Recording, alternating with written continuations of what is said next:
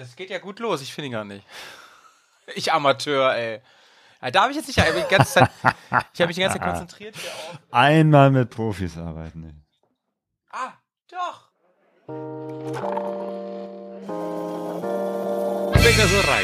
Expeditionen mit den Ohren. Bergcast, dein Motorradreise-Podcast. Kaffeekränzchen mit Claudio und Howie. Hey, herzlich willkommen zum Kaffeekränzchen. da sind wir, da sind wir wieder. Servus, liebe Leute. Hallo Howie. Grüß dich. Ja, moin, moin, nach Duisburg. Was geht ab? Oh, bist du in Duisburg Essen, gerade, oder? Essen. Essen. Essen. Ah, Essen. Oh Mann, ich, Ist ich war ja schon bei dir, Duisburg. ey. Ja, ja, ja, aber wir sind dann zusammen nach Duisburg gefahren. Äh, also von daher So. hier im Ruhrgebiet gehen ja die ganzen Städte so ineinander über. Ja, ist Ja. Mega City, ne? Yo, Mega City. Yo, yo. Mensch, Claudio, ey, wir haben voll lang nicht gesprochen, ne? Also ich glaube, das letzte Mal auf der Intermod. Richtig, Also genau. vor Leuten jedenfalls. Live-Podcast auf der Intermod. Ist ein Ja. bisschen Zeit vergangen. Es wird Zeit, dass wir mal wieder zusammen einen Kaffee trinken. Ja, ja, und du kochst wieder live heute, habe ich gehört. Ja, genau. Ich habe was Da, vorbereitet. da, ne? da freue ich mich schon drauf.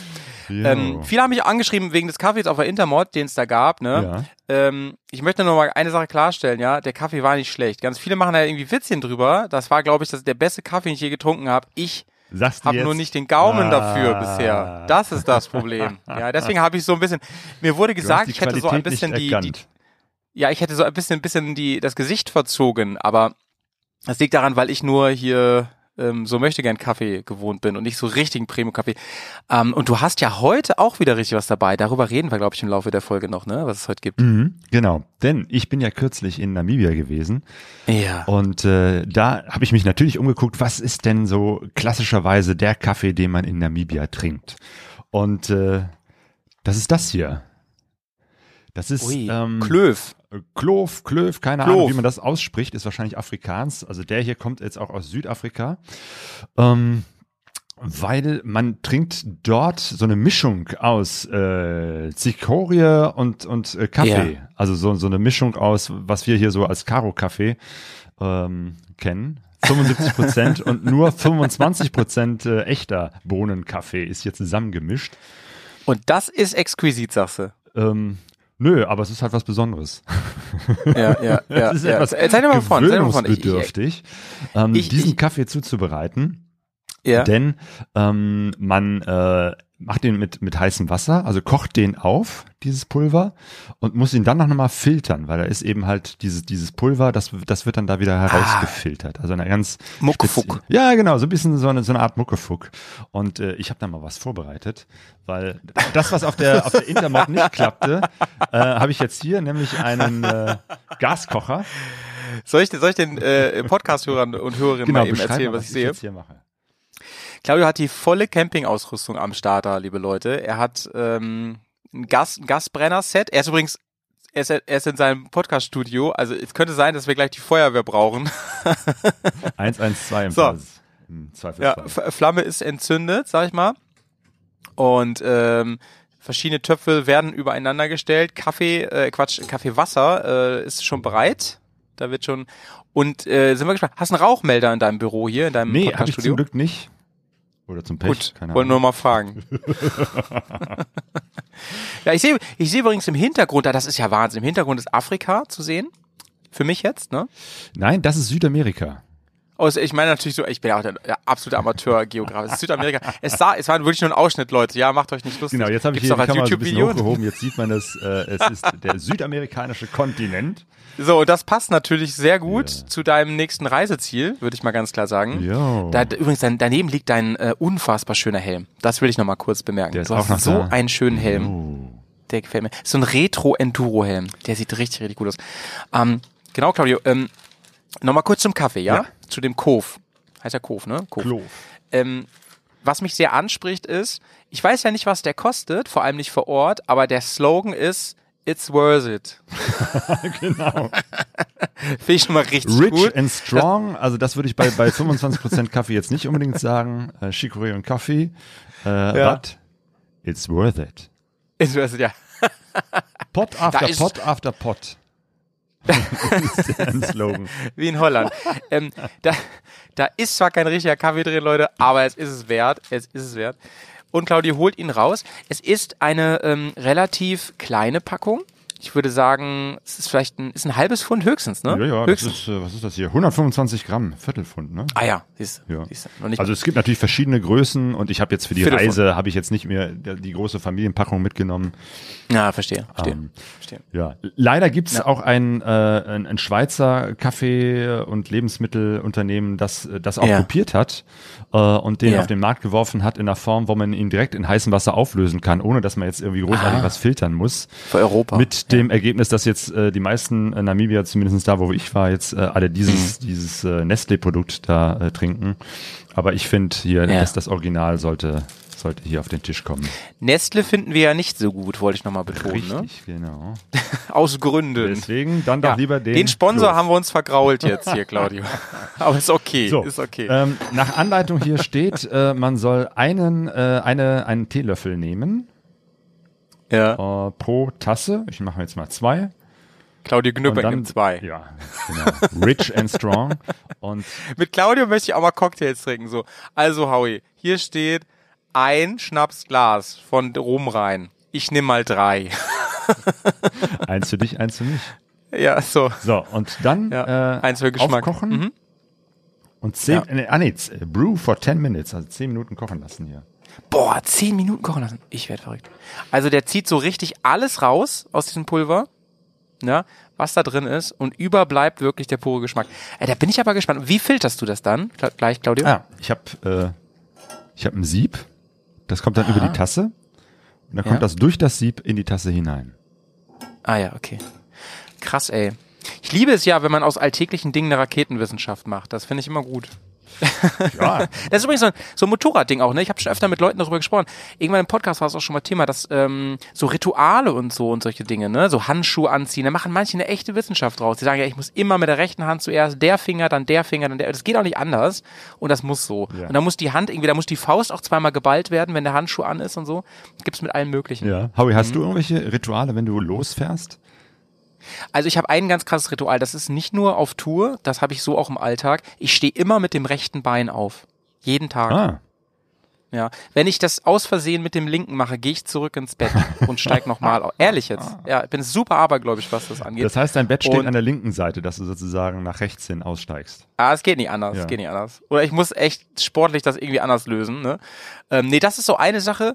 Und ansonsten, lass mal kurz überlegen, ähm, mit, beim Motorradfahren sonst, ähm, ah ja, ich baue auch immer zuerst mein Zelt auf. Das ist mir auch ganz wichtig, bevor irgendwas passiert. Also es, meistens trinke ich ein Getränk vorher, das stimmt.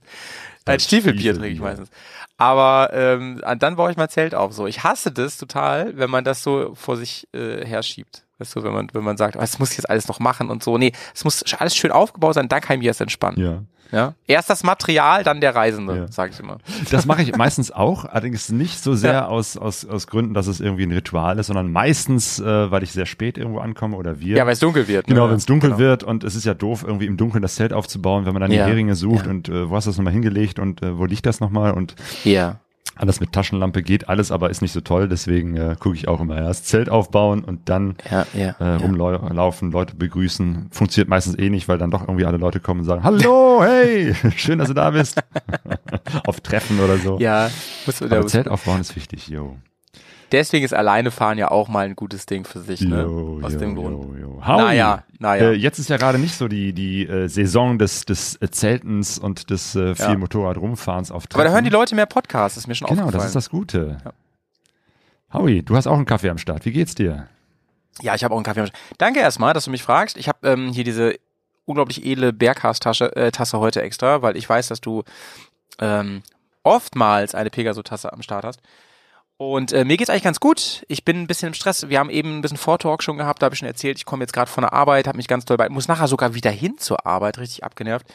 Und ähm, ja, Jahre, ja, äh, Halbjahresrallye in meinem Job, sag ich mal. Und viele, viele Kollegen und Kolleginnen sind krank. Und äh, da ist ein bisschen stressig gerade, ne? Aber ich sage euch, wie es ist, ne? Da fragen mich ja immer alle, wie machst du denn das dann mit dem Podcast? Du hast ja so viele andere Dinge noch so zu tun und so. Das ist jetzt für mich gerade meine Freizeit, die ich sehr genießen kann. Und gerade mit diesem jungen Mann da auf der anderen Seite. Ist besonders, den ich lange nicht gesprochen habe. Also mir, mir geht's soweit gut, Claudia. Übrigens, ähm, das möchte ich gerne noch betonen. Ich habe die letzten Podcasts immer wieder erzählt, ich habe so ein bisschen diese Post-Covid-Probleme, ne? Oh, hast du Die sind auch. weg. die sind jetzt weg, habe ich das Gefühl. Ah, Ja. Gut. Und das ist richtig geil. Also ich hatte das Aber wirklich wie du wochenlang, monatelang. Ähm, von Oktober bis äh, letzte Woche eigentlich. Boah. Und jetzt seit Boah. einer Woche fühle ich mich wieder fitter. Ui. Seitdem ich in Österreich war und Bergluft geschnuppert habe. Ah, ja, okay, aber es ist, hat schon lange gedauert, ne? Ja, und, und ganz schön heftig aus. Also ich hatte, ich hatte echt keine Power irgendwie und äh, konnte an Sport war nicht zu denken. Und das ma- frustriert mich immer sehr, sehr. Und ähm, Konzentrationsschwierigkeiten hatte ich. Ähm, ich hatte immer noch nicht meinen Geruchssinn komplett wieder. Da bin ich mir jetzt noch nicht so ganz sicher. Das kann man manchmal gar nicht so richtig einschätzen. Ähm, aber ja, im Großen und Ganzen geht's mir wieder gut. Richtig gut. Das Genau, ist schön. riechst du Claudia, wie den Kaffee, der hier eigentlich? schon so langsam so rüberkommt? Ich rieche es. Ja, ich rieche es. Rieche es dann ja. bist du wieder gesund. Also stark ist der Kaffee dann, wenn ich den von Essen aus hier rieche in Bremen. Äh, Claudio, wie, wie ist bei dir sonst die Lage? Wie geht's dir denn? Ja, ich bin schon richtig aufgekratzt äh, in der Vorbereitung unserer nächsten großen Reise. Ja. Sondern ich, wir werden jetzt im März starten und eine Brasilienreise angehen. Und äh, heute Vormittag Mhm. Brasilien, habe ich noch die, die äh, eine WhatsApp von Sonja bekommen, dass sie jetzt endlich mit ihrem Arbeitgeber ausgehandelt hat, dass sie sogar äh, unbezahlten Urlaub bekommt. das ist ja fantastisch, denn du bist ja nicht nur einen Tag da, ne? Ähm, Brasilien ist ja, das kann ich glaube ich schon beurteilen, in deinem ganzen Leben ein Riesenthema. Auf jeden Ja. Fall, ja. Auch familiär und so. Magst du da nochmal vielleicht so ein bisschen zusammenfassen? Wie, wie, was für eine Verbindung hast du eigentlich zu diesem schönen Land? Ja, Äh, ich bin sogar gebürtiger äh, Brasilianer. Ich habe damals, als ich, ich bin zwar hier in Deutschland geboren, in Köln, ähm, habe aber erstmal die brasilianische Staatsbürgerschaft bekommen, weil mein Vater war Brasilianer. Äh, Ah, genau. Meine Mutter hat auch Genau. lange Zeit in Brasilien gelebt. Die haben sich dort kennengelernt, ähm, haben geheiratet und sind dann äh, nach Deutschland äh, gezogen und hatten ursprünglich erstmal vor, nur ein paar Jahre hier zu bleiben, ein bisschen Geld verdienen und dann wieder zurück nach Brasilien. Mhm. Dann kamen die Kinder und wie das so ist, dann, dann wurde es immer länger und irgendwann sind sie halt doch hier geblieben. Ich habe dann auch Dein Nachname, der klingt aber eher ein bisschen polnisch. Genau, ähm, weil wiederum meine Großeltern ähm, waren Polen, also väterlicherseits, Mhm. Gnipek. Die sind von Polen aus, äh, ich glaube, irgendwo Anfang des, des äh, 20. Jahrhunderts ähm, nach Brasilien ausgewandert. Oh, ist das spannend. Ja. Das ist spannend, echt. Stimmt, ach, die Deutschen auch, genau. Also sowohl beide, die haben sich ja erst später haben sich die kind, deren Kinder dann in Brasilien kennengelernt. Ja. Ähm, aber die Familie Gnipek, da ist eben halt ein Bruder und eine Schwester, äh, die sind zusammen nach äh, Brasilien ausgewandert. Und Mhm. der, der Josef Gnipek, mein Großvater, hat dann in Brasilien geheiratet, Kinder gekriegt und einer davon, der Söhne, war halt mein Vater. Das heißt, du bist geboren in Deutschland. Ja. Habe ich so richtig verstanden, ne? Und ähm, hast also, wenn man so sagen will, ähm, Wurzeln in, in Deutschland irgendwie ja auch, also Wurzeln gefasst auf jeden Fall. Auf jeden Du Fall. bist ja auch hier geboren, Ja. hast polnische Wurzeln, hast brasilianische Wurzeln, bist also total multikulti. Es heißt auch übrigens Gnipek, habe ich gerade rausgefunden. Ich sage immer Gnipek, das ist ja, ist ja leider falsch. Ähm, und daher kommt das nämlich, dass vielleicht wissen das viele gar nicht, vor allem die Pegaso noch nicht so ewig hören, ähm, dass du auch zum Beispiel bei Instagram und so weiter ganz, ganz oft brasilianische Musik hast und da auch eine, eine dolle Verbindung hast irgendwie zu dieser ganzen Kultur. Ne? Auf jeden Fall, ja. Ich kenne Brasilien jetzt ähm, nicht so intensiv, ich habe dort nie gelebt, aber ich war natürlich oft zu Familienbesuchen da, gerade als Kinder und als Jugendliche. Meine Eltern sind ja regelmäßig nach Brasilien äh, äh, Ja, gefahren krass. und äh, haben uns als Kinder mitgenommen, haben die Familie vor Ort besucht. Und dadurch habe ich äh, und natürlich auch durch meinen Vater brasilianische Kultur ein bisschen mitbekommen, so ein bisschen diesen Ja, brasilianischen cool. Lifestyle. Und äh, es gab damals auch äh, einen brasilianischen Club, den dann mein Vater gegründet hat, also der ganzen Exil-Brasilianer, die so im, im nordrhein-westfälischen Raum äh, Ja. leben, beziehungsweise den Club gibt's bis heute noch, Circulo Brasileiro. Und ähm, da habe ich eben halt auch in Deutschland ein bisschen brasilianische Kultur, die Sprache mitbekommen und natürlich auch die Musik. Und Brasilien hat so eine wunderbare Musikkultur. Also weit mehr als nur Samba und Bossa Nova, was man so kennt. Aber auch Ja, da, man denkt immer gleich so, ey, Copacabana, ein bisschen Samba, ein bisschen hier äh, Strandleben und so, ne? Aber natürlich ist Brasilien ja viel, ist ja auch ein Großland und vor allem hat unfassbar viele Einwohner. Der Ja. hat ja auch Megacities, Ja, ne? ja, Muss man ganz klar sagen. Um Sao Paulo, das sind ja alles Megacities. ja, ja, 215 Millionen Einwohner äh, hat. Ja, äh, Leute, ne? Jetzt Brasilien. haben wir 80, 82 Millionen, also es sind äh, ein paar weitem mehr als Deutschland. Mhm. Und man denkt immer so, ja, das ist halt so ein, so ein Ländlein da irgendwo in Südamerika. Nee, aber das ist wirklich gemessen an europäischen Größenordnungen, ist das einfach riesig. Ja. Es ist wirklich riesig. Das ist die halbe europäische Bevölkerung in Brasilien. Ja. Wahnsinn. Sinn. Und es ist der halbe Ähm, südamerikanische Ko Kontinent. Deswegen, ich wundere mich immer, wenn, wenn Leute Motorradreisen durch, durch, durch Südamerika machen und dann Ja. gar nicht in Brasilien sind oder nur so einen kurzen Abstecher machen. Chile ist immer ein großes ja, Thema. Ne? Argentinien, Chile, Chile, Argentinien, Bolivien. ähm, Bolivien und so. Mhm. Und ein Ushuaia Ja. ähm, wird dann immer so als Eckpunkt äh, mit auf Feuerland und so. Brasilien, da hast du recht. Mhm. Obwohl ähm, es da eigentlich keinen richtigen Grund für gibt. Ne? Also ich habe Nee, gerade überlegt, ich verstehe nee, das auch nicht. ich würde jetzt nicht sagen, dass Brasilien zumindest in meinem Kenntnisstand irgendwie für irgendwie ein schlechtes Motorradland ist. Wahrscheinlich komplett im Gegenteil. Ne? Auch reisefreundlich bestimmt. Ne? Ich meine, was es nicht hat, sind die Anden. Das ist natürlich für Motorradfahrer, Ja. also das, das große Argument, durch äh, Chile, Argentinien und so zu fahren. Die Anden sind halt in Brasilien, ist es relativ flach, da sind keine hohen Berge, aber trotzdem ist es schön und vor allem sehr abwechslungsreich. Wenn man so im Süden ist, Mhm. da ist es schon fast europäisch. Da gibt's ja auch so diese, diese äh, deutschen Städte wie äh, Florianopolis und, und Blumenau Ja, und so, ja.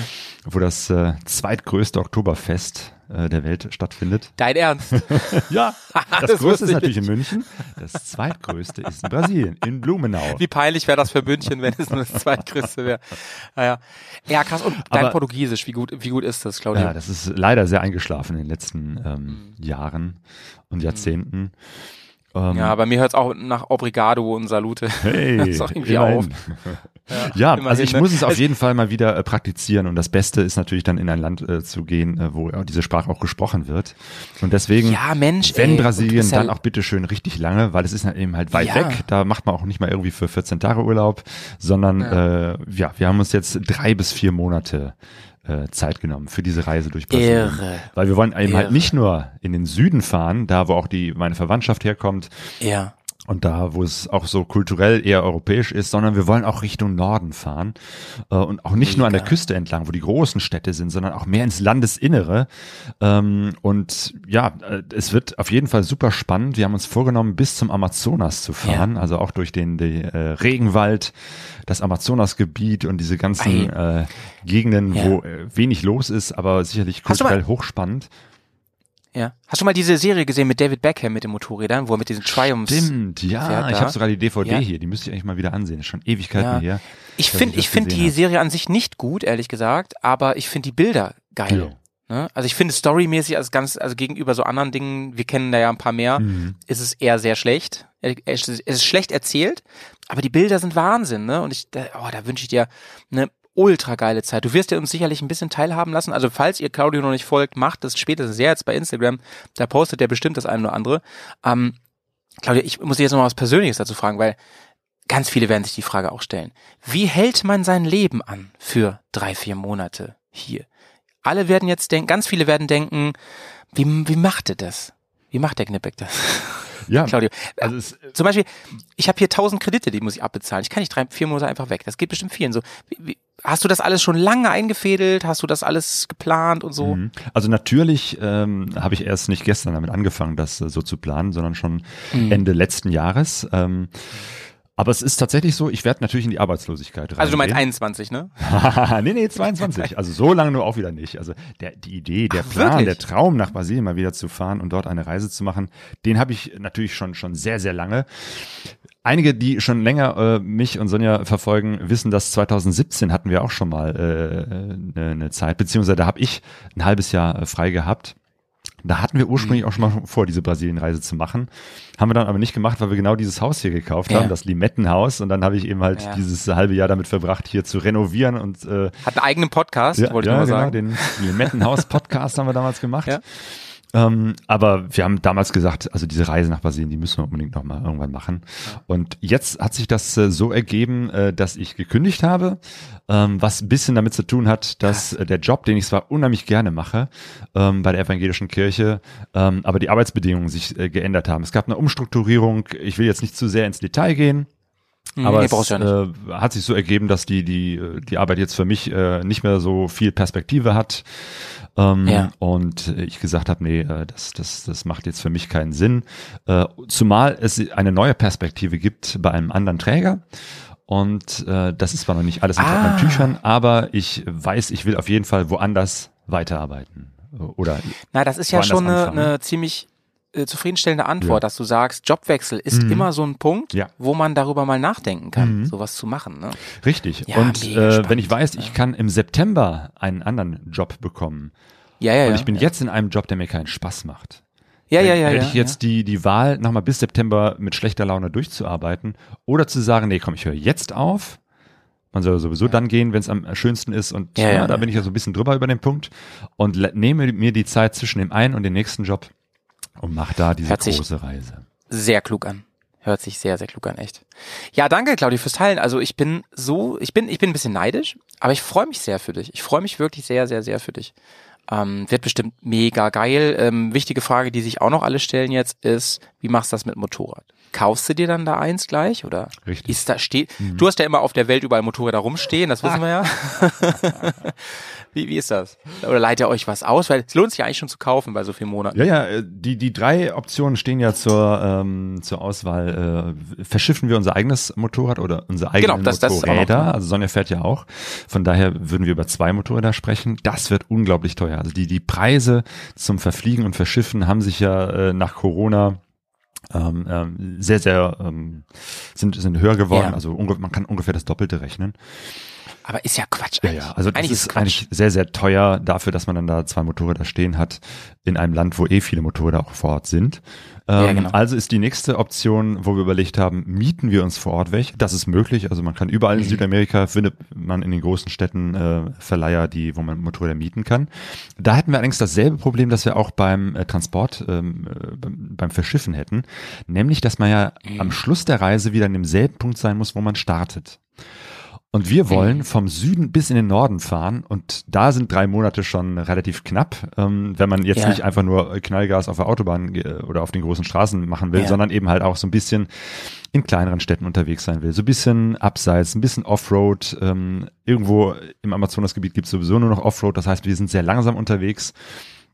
Und dann auf der Hälfte der Zeit zu sagen, ach nee, wir müssen jetzt dringend wieder umkehren, damit wir wieder an denselben Ort zurückkommen, das wollen wir eigentlich nicht. Und da ist eben halt die Option des Motorradkaufs die beste. Nämlich, wir kaufen uns im Süden Motorräder, fahren in den Norden und verkaufen die dort wieder. Ja. Das ist unser Plan.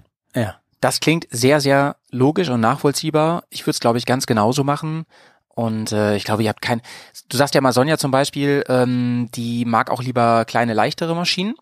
Und das dürfte aber, glaube ich, da kein Problem sein. Die haben ja alle diese Daily Driver. Die nutzen ja Motorräder wirklich zum, um von A nach B zu kommen. Ja. Nicht so wie wir hier, um, äh, weiß ich nicht, unser Geld auf den Kopf zu hauen und den Sonntagnachmittag irgendwie zu verbringen. Also im Großen und Ganzen jetzt. Sondern da ist das ja ein voll, totales Alltagsmittel. Ne? Mhm. Und deswegen denke ich mal, kriegt ihr da bestimmt irgendwo ein feines Angebot. Und dann verzockt er die einfach. Oder, keine Ahnung, wenn es hart auf hart kommt, verschenkt er sie halt am Ende. Wahrscheinlich ist das Leben da ist doch auch viel billiger als hier in Europa, oder? Im Großen und Ganzen. Ja, also es ist billiger. Nicht so super mega ultra billig, wie es vielleicht irgendwo in Südostasien ist. Äh, Also Ja. auch in Brasilien steigen die Preise, äh, auch die haben finanzielle Schwierigkeiten. Aber es ist tatsächlich äh, deutlich günstiger als äh, jetzt hier in Deutschland. Das auf jeden Fall. Also von daher, Ja, ja. das ja. wird nicht das Problem sein. So, Stark, stark, die stark. zehn Freuen Minuten wir uns sind um. Ähm, Ähm, ich kann gleich noch ein bisschen mehr über Brasilien erzählen, aber jetzt müssen wir Mhm. kurz äh, rumschwenken nach Namibia, denn die zehn Minuten sind um. Das heißt, der Kaffee ist jetzt hier, boah, das ist, ich muss dir das nochmal zeigen, das ist jetzt hier so eine schwarze Mocke, das sieht eher aus wie Erdöl. Ja, das ist altes Öl, was er da hat. Das ist doch kein Kaffee. Beim Leute, ey. Ölwechsel übrig geblieben. Ja. Diese dicke Pampe hier, die kann man nicht so Ich trinken, weiß nicht. sondern die muss jetzt Ich sehr ähm, gefiltert werden. Äh, ich eine Sache habe hab auf ich nicht namibische aufgepasst. Art. Also jetzt nicht durch so ein, äh, Ja. durch so ein, so ein Papierfilter, ich glaube, da wird auch alles hängen bleiben, sondern eben halt mit so einem Ja. klassischen Küchensieb. Ja, ja, ja. So ein kleines Sieb, was genau in eine Tasse passt, hat Claudio da. Äh, Claudio, das habe ich, da habe ich eben nicht aufgepasst. Hast du genau diesen jetzt schon mal getrunken? Den Kof? Ja, ja, ja, den habe ich auch in Namibia Ah ja, getrunken. den kennst du, okay. Ja. Da sind wir jetzt echt gespannt, ne? So Leute, er hat den Topf in der Hand, jetzt wird eingegossen, das macht der Mann nicht zum ersten Mal, das sieht man ganz klar. Da geht kein Tropfen daneben. Da, oh, das ist aber ein, es sieht wirklich aus wie Altöl, Leute. Wirklich. Und da am Ende kommt der Schmodder noch rum. Also für Leute, die keinen Kaffee mögen, muss das echt eklig aussehen. Ich würde echt, jetzt also oh, was, was jetzt hier im Sieb übrig geblieben ist, das sieht auch nicht so appetitlich aus. Das, also Kaffeesatz lesen, das sieht ein bisschen aus wie Katzenkot, was da jetzt noch drin ist. So. Aber Claudio, wichtig ist ja, ob es schmeckt, ne, an der Stelle. Und Jo. das finden wir jetzt mal raus. Skoll, Skoll. Prost. Ja. Saúde, wie man in Brasilien sagt. Wie, wie man sagt, Sauchi. Sauji. Ne? Heißt Gesundheit. Und das ist echt die Frage, ob ich das hier überlebe. Ja. ah, klar, der Mann ist Mm. Kaffee erfahren, das merkt man. Ah, Ja, ja, ja. Es schmeckt besser, als er aussieht. ja. ja da, das glaube ich. Also da ist auch wenig Luft nach unten.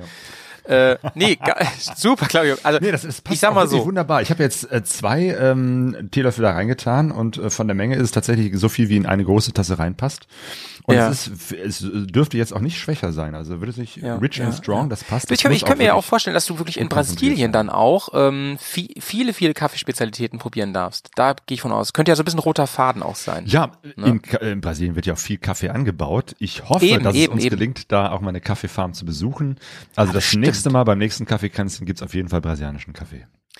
Ja, ähm, ich wollte gerade sagen, ähm, vielleicht hast du ja noch mal was über, wenn wir uns wieder sehen. Ähm, unsere Live-Tournee läuft ja noch. Die wird ja ein paar Jahre dauern. wir, haben, wir haben ja wenige Termine nur, aber vielleicht ergibt sich ja 2023 dann noch mal ein Live-Konzert. Ja, ähm, Spoiler, ja, wird es geben, aber dazu, dazu später ein bisschen mehr.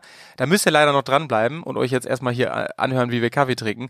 Ähm, wir haben die Sendung heute so ein bisschen strukturiert, noch mehr als sonst, Wahnsinn, denn wir haben wieder Clips für euch vorbereitet. Wir haben einen bunten Blumenstrauß, ein Bouquet an Themen, die wir hier im Kaffeekränzchen eher so ein bisschen knapper besprechen, als zum Beispiel jetzt im Bergcast, wo wir dann ja oft manchmal zwei, drei Stunden über ein Thema reden. Und ähm, das Ganze wird immer schön kommentiert und äh, skizziert durch diese Beiträge, kommentiert von uns. Und außerdem haben wir heute eine Besonderheit, denn es haben sich aufgrund der langen Zeit vom letzten Kaffeekränzchen einige Fragen angehäuft und da hat Claudio mal ein Best-of rausgesucht. Best of. Ich, ich habe einfach auf, Ja. auf Instagram gefragt, habt ihr Themenwünsche oder Fragen so? Und erfahrungsgemäß Ja, kommen dann da so drei, vier, fünf Sachen. Jetzt kamen Ja. hier 15 Rückmeldungen. Ja, nicht schlecht, Leute, Teilweise nicht Fragen, schlecht. teilweise Themenvorschläge, die werden wir hier alle abarbeiten. Das, das wird, äh, ja. Ja. wir haben heute einiges zu tun. Wir haben eigentlich zu tun. Deswegen, äh, Claudio, nähern wir uns mal langsam ähm, dem, dem Hauptteil äh, dieser Folge heute, Kaffeekränzchen, ähm, dem Kaffee trinken natürlich, aber auch vielleicht unseren Themen. Ich würde fast sagen, ähm, auf Brasilien kommen wir eh noch öfter zu sprechen heute, bin ich mir ganz sicher. Das, das brummt, das, das wirbelt ja bestimmt auch in deinem Kopf hin und her. Ne? Mich würde auf jeden Fall, da müssen wir noch drüber sprechen, interessieren, was ist an der Vorbereitung, also wirklich konkret jetzt so, was nimmt man mit und so, anders, als wenn du jetzt deine Morgenlandtour fortsetzt und so. Was, was ist da nochmal anders? An was muss man noch denken, ne? Und so weiter. Das interessiert bestimmt viele. Aber sonst würde ich sagen, starten wir doch mal so mit den ersten Clips, mit den ersten Themen. Sehr gerne. Rein, Reihenfolge haben wir nicht so richtig. Ähm, ich würde sonst mal anfangen, Ja, fangen wir Claudio. mal an.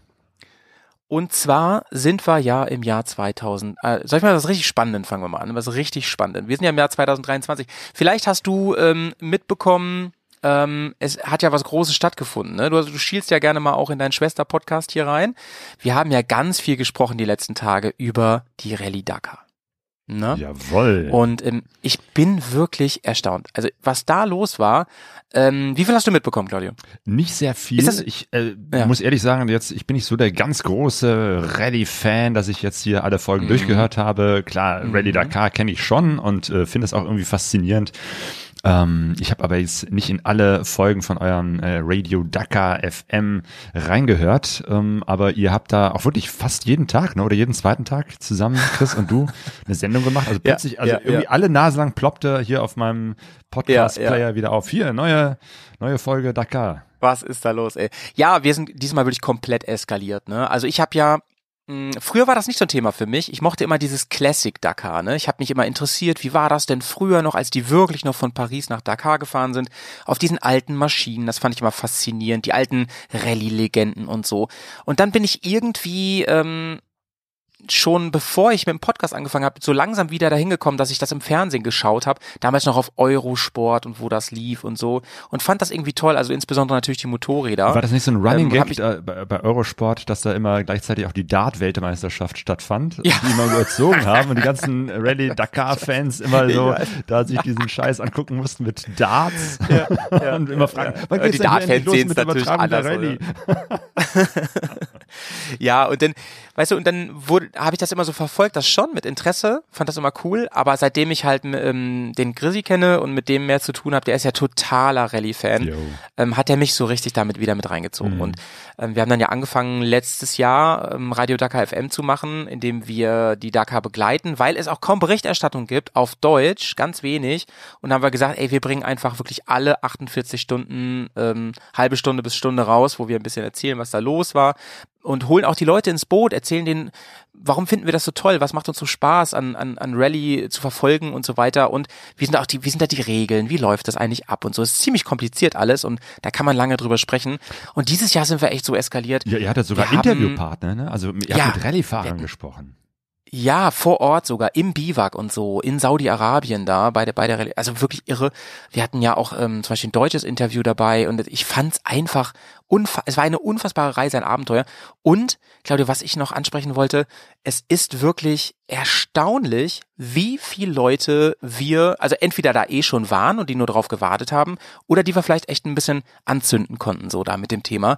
Denn ähm, die Feedbacks und die vielen Nachrichten auf Instagram, ich komme da ja eh nicht hinterher immer. Ich bin ja ein ganz schlechter Beantworter, das wissen auch alle, die mit mir zu tun haben. Auch du hast ja leider die Erfahrung schon gemacht.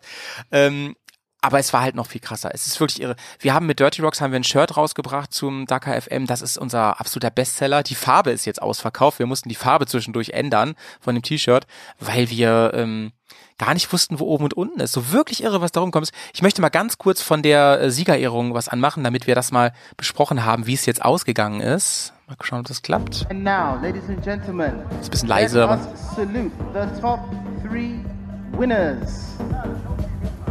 So, for the Rally GP category, we have in third place we have Mr. Skylar Howes, and in second place, so we have third place Mr. Skylar Howes. Well done and congratulations. And second place we have Toby Price. yay, Toby Price. Den Namen kenne ich. Well done, Toby Price. And top overall, we have number one, Mr. Kevin Benavides. Yay! So, das waren die drei ersten dieses Jahr. Ähm, natürlich nochmal ganz herzlichen Glückwunsch an die drei, die ja bestimmt hier bei Kaffeekränzchen zuhören.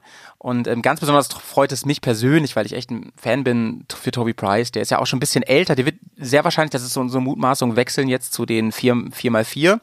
Aber der ist halt wirklich auf seiner, also äh, auf dem im Bereich Motorrad eine Oberlegende. Hab auch seine Biografie gelesen und so. Und Price to Pay heißt die. Kann ich ganz doll empfehlen. Gutes Schöner Buch. Titel. Ja, ne? Price hab, to pay. Hab sa saß schon mal halb auf seinem Motorrad, weil äh, das auf einer Messe ausgestellt war. Ähm, durfte man eigentlich nicht, hab's aber zumindest berührt. Und ähm, ja, ich kann nur abschließend sagen, ich verstehe, wenn man sagt, das interessiert mich nicht so. Es muss ja nicht jeder, der irgendwie Motorradfan oder oder Enduro-Fan ist oder so, auch Rallye Dakar mögen. Aber ich wollte noch mal echt einen ganz herzlichen Gruß raussenden und ein Dankeschön für alle, die da jetzt dabei waren und, und sich so auch beteiligt haben. Wir haben ja zum Beispiel die ähm, Kirsten Landman aus Südafrika, eine der weiblichen Teilnehmerinnen, die ähm, haben wir versucht ein bisschen zu unterstützen über den Podcast und haben aufgerufen, Leute, der geht's nicht so gut, die hatten irgendwie ein großes Problem mit der Motivation, weil so viele Rückschläge waren und so weiter. Ey, und dann haben echt viele aus der Zuhörerschaft sich gemeldet bei der und da gab's eine Feedback-Schleife und ey, da haben wir jetzt hier mit unserem kleinen Radio Duck FM einen vielleicht kleinen, aber feinen Einfluss gehabt darauf, dass sie das Ding zu Ende fährt. Ne? Cool. Ey, und das, das Ja. war halt irgendwie cool. So wirklich ein Teil davon zu sein. Wir haben eine Presseakquisition, wie heißt es, Acqui Akquise? Dingsbums bekommen? Akkreditierung? nee. Also ihr seid, So. ihr habt euch angemeldet, dass ihr da Bericht Ja, erstattet. genau, haben wir bekommen, hatten dadurch immer ähm, vor vielen anderen ähm, Neuigkeiten, die wir natürlich dann hier gespreadet haben im Podcast und ähm, haben Zugriff auf Bilder und Videos gehabt, die man so nicht kriegt. Und irgendwie war das für mich so intensiv dieses Jahr. Es war eine ganz, ganz große Freude. Und ich möchte nur alle einladen, im nächsten Jahr mal reinzuhören. Ihr könnt auch gerne mal nachhören, wenn, wenn ihr einfach mal wissen wollt, was das ist, wie das ist. Aber im nächsten Jahr werden wir es auf jeden Fall wieder machen. Und auch im Laufe des Jahres jetzt werden wir ein bisschen ein bisschen Rally-Content haben bei Bearcast. Der Grizzly ist nämlich jetzt mit einem Bein komplett beim Bearcast und äh, Rally Talk kommt auch bei uns im Feed. Und, Ja, ja. Ei, Chris Sauter halt vom mega, ne? SSMB-Podcast, also ja, ne, der Ja, also absolute Rallye-Spezialist. Mit ihm habe ich auch schon mal einen Podcast gemacht mit der Ja. ehemaligen äh, Dakar-Fahrerin der Tina Ja, Meyer, ich weiß. wo die Ja, beiden ja, sich so ja. untereinander unterhalten haben und Tina Tipps gegeben hat. Also wirklich, es ist schon faszinierend. Ja, die Folge kann man ja auch mal nachhören, ne? Die, gibt's ja gibt's nun mal noch. Jo. Und ähm, das fand ich auch sehr, sehr cool. Und äh, sie ist ja auch bocksympathisch, muss man Jo, sagen. Ne? Total. Liebste Grüße an der Stelle auf jeden Ja, Fall. Tina Meyer, echt klasse. Genau, das dazu. Ja, wollen wir sonst mal eine Frage reinwerfen zwischendurch, Claudio? Gerne, gerne. Also es gibt, ähm, wo fange ich da bloß an? Genau, wir haben gerade jetzt schon da- darauf hingewiesen, der Christian unterwegs äh, hat ganz viele Fragen gestellt. Unter Ah, anderem, Christian. wann findet das nächste. Pegaso-Bärentreffen statt? Und gibt es demnächst ein Kaffeekränzchen, eine Kaffeekränzchen-Fan-Edition? Was ist das? Habe ich mich auch gefragt, irgendwie diese Fans Only, dass es dann so einen abgezäunten Bereich gibt. Wir machen Kaffeekränzchen, aber nur nur äh, geladene Gäste dürfen daran teilnehmen. Natürlich gegen nur eine nur sehr, sehr hohe Gebühr. T-Shirt. ja. 100 Euro Eintritt oder so. Das, das wäre natürlich Ähm, was. Ja, aber da gibt's eine Antwort drauf, Claudio, ne? Wollen wir das einfach hier jetzt mal schon mal droppen? Diese wunderbare Neuigkeit. Ich denke, wir können es auf jeden Fall andeuten. Andeuten, weil sie ist noch nicht 100% Ja, in trockenen genau. Tüchern, aber es ist fest geplant. Ja. Jo. Ja, merkt euch Mitte September. Da haben wir was vor Mhm. und äh, da wollen Howie und ich und noch ein paar andere Menschen was gemeinsam machen. Und äh, wenn wir uns treffen, wollen wir natürlich auch gemeinsam einen Podcast aufnehmen und das Ja. wollen wir auch vor Publikum machen. Und Ja. die Location haben wir noch nicht fest, ähm, aber es Ja. wird wahrscheinlich so irgendwo äh, in Nordrhein-Westfalen sein. ja. Und Ja. ähm, sobald wir Näheres wissen, werden wir es natürlich sofort bekannt geben, weil da freuen wir Ja. uns auf jeden Fall drauf, mal wieder vor Publikum zu podcasten und es wird Wenn die große. Live-Tournee von Kaffeekränzchen fortgesetzt wird. Ne? Teil 2. Ja. Machen, wir, machen, wir, machen wir dann auch so ein Tour-Shirt nach zehn Terminen vielleicht? Sonst sieht das sehr, sehr erbärmlich aus, wenn wir dann nur so zwei Nach drauf zehn haben. Terminen, also in zehn Jahren gibt's dann so ein Shirt, wo dann da steht hier 2022 Intermod, 2023 Nordrhein-Westfalen, 2024 irgendwo, Ja. keine Ahnung. Ja, Ja, da- ja. das machen wir. Das wird ein tolles Ja, Treffen. aber es, also Claudia, ich kann nur sagen, es, es hat auf der Messe halt echt Bock gemacht. Ne? Ich Ja. freue mich da sehr drauf auf den nächsten Termin. Du hast bestimmt ohne Ende aus Brasilien zu erzählen dann. Und das macht sich alles, alles von ganz selber. Es ist halt echt, ähm, es, du, du hast ja auch schon zu mir gesagt, Howie, ich bin da auch immer ganz froh, weil es ist nochmal was ganz anderes als das, was du sonst machst. Ne? Sonst hast du ist immer starker Interviewcharakter bei dir. Ähm, klar ist das auch oft einfach ein Gespräch und so, aber bei uns ist es halt irgendwie was ganz anderes nochmal, weil wir ja einfach ein Kaffeekränzchen machen ne? Genau. und ein bisschen klönen. Normalerweise bin ich immer sehr strukturiert, aber wenn ich mit dir spreche, ist Struktur Ja, ich weiß, verloren. Aber du bringst mir ein bisschen Struktur, das ist auch gut. Ne? Ja. Apropos Struktur, ähm, wollen wir, wollen wir noch eine Frage machen vielleicht? Wir haben ja so viele. Ähm, ja, der Tim, Tim Honnens fragt, wie äh, steht es um die Fitness-Challenge zwischen, zwischen Howie und Claudio? Oh, Erinnerst ganz du blöde? Frage. oh, das war kalt erwischt. Jo, wir haben ja, Äh, mal äh, das Angebot bekommen, äh, ein Kiesertraining zu machen. Du in Bremen, ich in Essen. Ja, ja. Und äh, Ja. ich, ich weiß gar nicht, ne? Also wir haben das ja gemacht. Also du, also ich habe es auf jeden Fall gemacht. Ja, Und äh, bei mir ist rausgekommen, dass ich festgestellt habe, das ist gut. Das, äh, das äh, tut mir gut, meinem Körper, vor allem meinem Rücken, was mir als langer, Ja. dünner Mensch immer so ein Problem ist. Man muss den Rücken fit halten und da Muskeln aufbauen, die nicht von selber kommen. Deswegen habe ich mich entschieden, Ja. ich mache auf jeden Fall weiter und äh, habe jetzt auch schon, das ist ja auch schon eine Zeit lang her, und mache jetzt regelmäßig hier das Training. sehr schön. Ja, ich hab's leider nicht ganz zu Ende gebracht, weil ähm, es war dann irgendwie, ähm, also ich, ich war da, ich möchte auch das, das Programm auf jeden Fall möchte ich loben. Ich finde, ich fand das sehr, sehr geil, weil ähm, es ein kompletter, ja, können wir ruhig sagen, haben wir in der Folge auch schon, das war Kieser-Training, ne? Ja. Und es war ein kompletter Gegenentwurf zu dem, was ich so kannte von diesen großen Fitnessketten und so. Es ist was ganz anderes. Es geht mehr in den Bereich ähm, medizinisch, äh, Physio oder auch Reha, in diesem Bereich eher und ist sehr, sehr begleitet und mit ganz viel Hand und Fuß, sag ich mal, ne, wird das gemacht. Es geht um Funktion und weniger um Schwimmbadkörper. Mhm. Ne? Genau, da werden ganz gezielt äh, bestimmte Muskelgruppen äh, Genau. trainiert, ähm, Ja. ganz intensiv und genau getrackt, ähm, dass man genau Ja. weiß, okay, wie viel äh, habe ich letztes Mal gemacht, äh, schaffe ich diesmal mehr oder bleibe ich dabei, Ja. wie entwickelt sich das weiter, man kann das sehr genau verfolgen. Und ähm, ja, ist jetzt tatsächlich nicht so die klassische Muckibude, aber eben halt sehr gut und Genau. sehr effektiv. Ja, und sehr spannend, Sie arbeiten ja mit diesem Einsatztrainingsentwurf. Das heißt, ähm, man, man, also viele machen das ja so, dass sie irgendwie so drei Sätze trainieren, so dreimal zwölf Wiederholungen oder sowas. Die machen wirklich nur einen Satz, aber dann immer bis zum Limit, wenn man so will, ne? Und das ist so ihr Ansatz. Finde ich total gut, ist auch zeitsparend und funktioniert auch. Weißt du, mein Problem war vor allen Dingen, ähm, das liegt, ich will das jetzt gar nicht so genau erklären, aber es liegt, es lag für mich dann irgendwie doch mega ungünstig, immer mit dem Hinfahren und so. Und ähm, ich habe es dann, am Anfang äh, hat's gut geklappt und dann kam der Alltag irgendwie so dazwischen, dass ich das echt immer nicht geschafft habe. Und ähm, dann war ich noch, dann weiß ich noch genau, dann war irgendwie hier Travel-Event, dann war dies und das und so, dann konnte ich auch am Wochenende das nicht machen.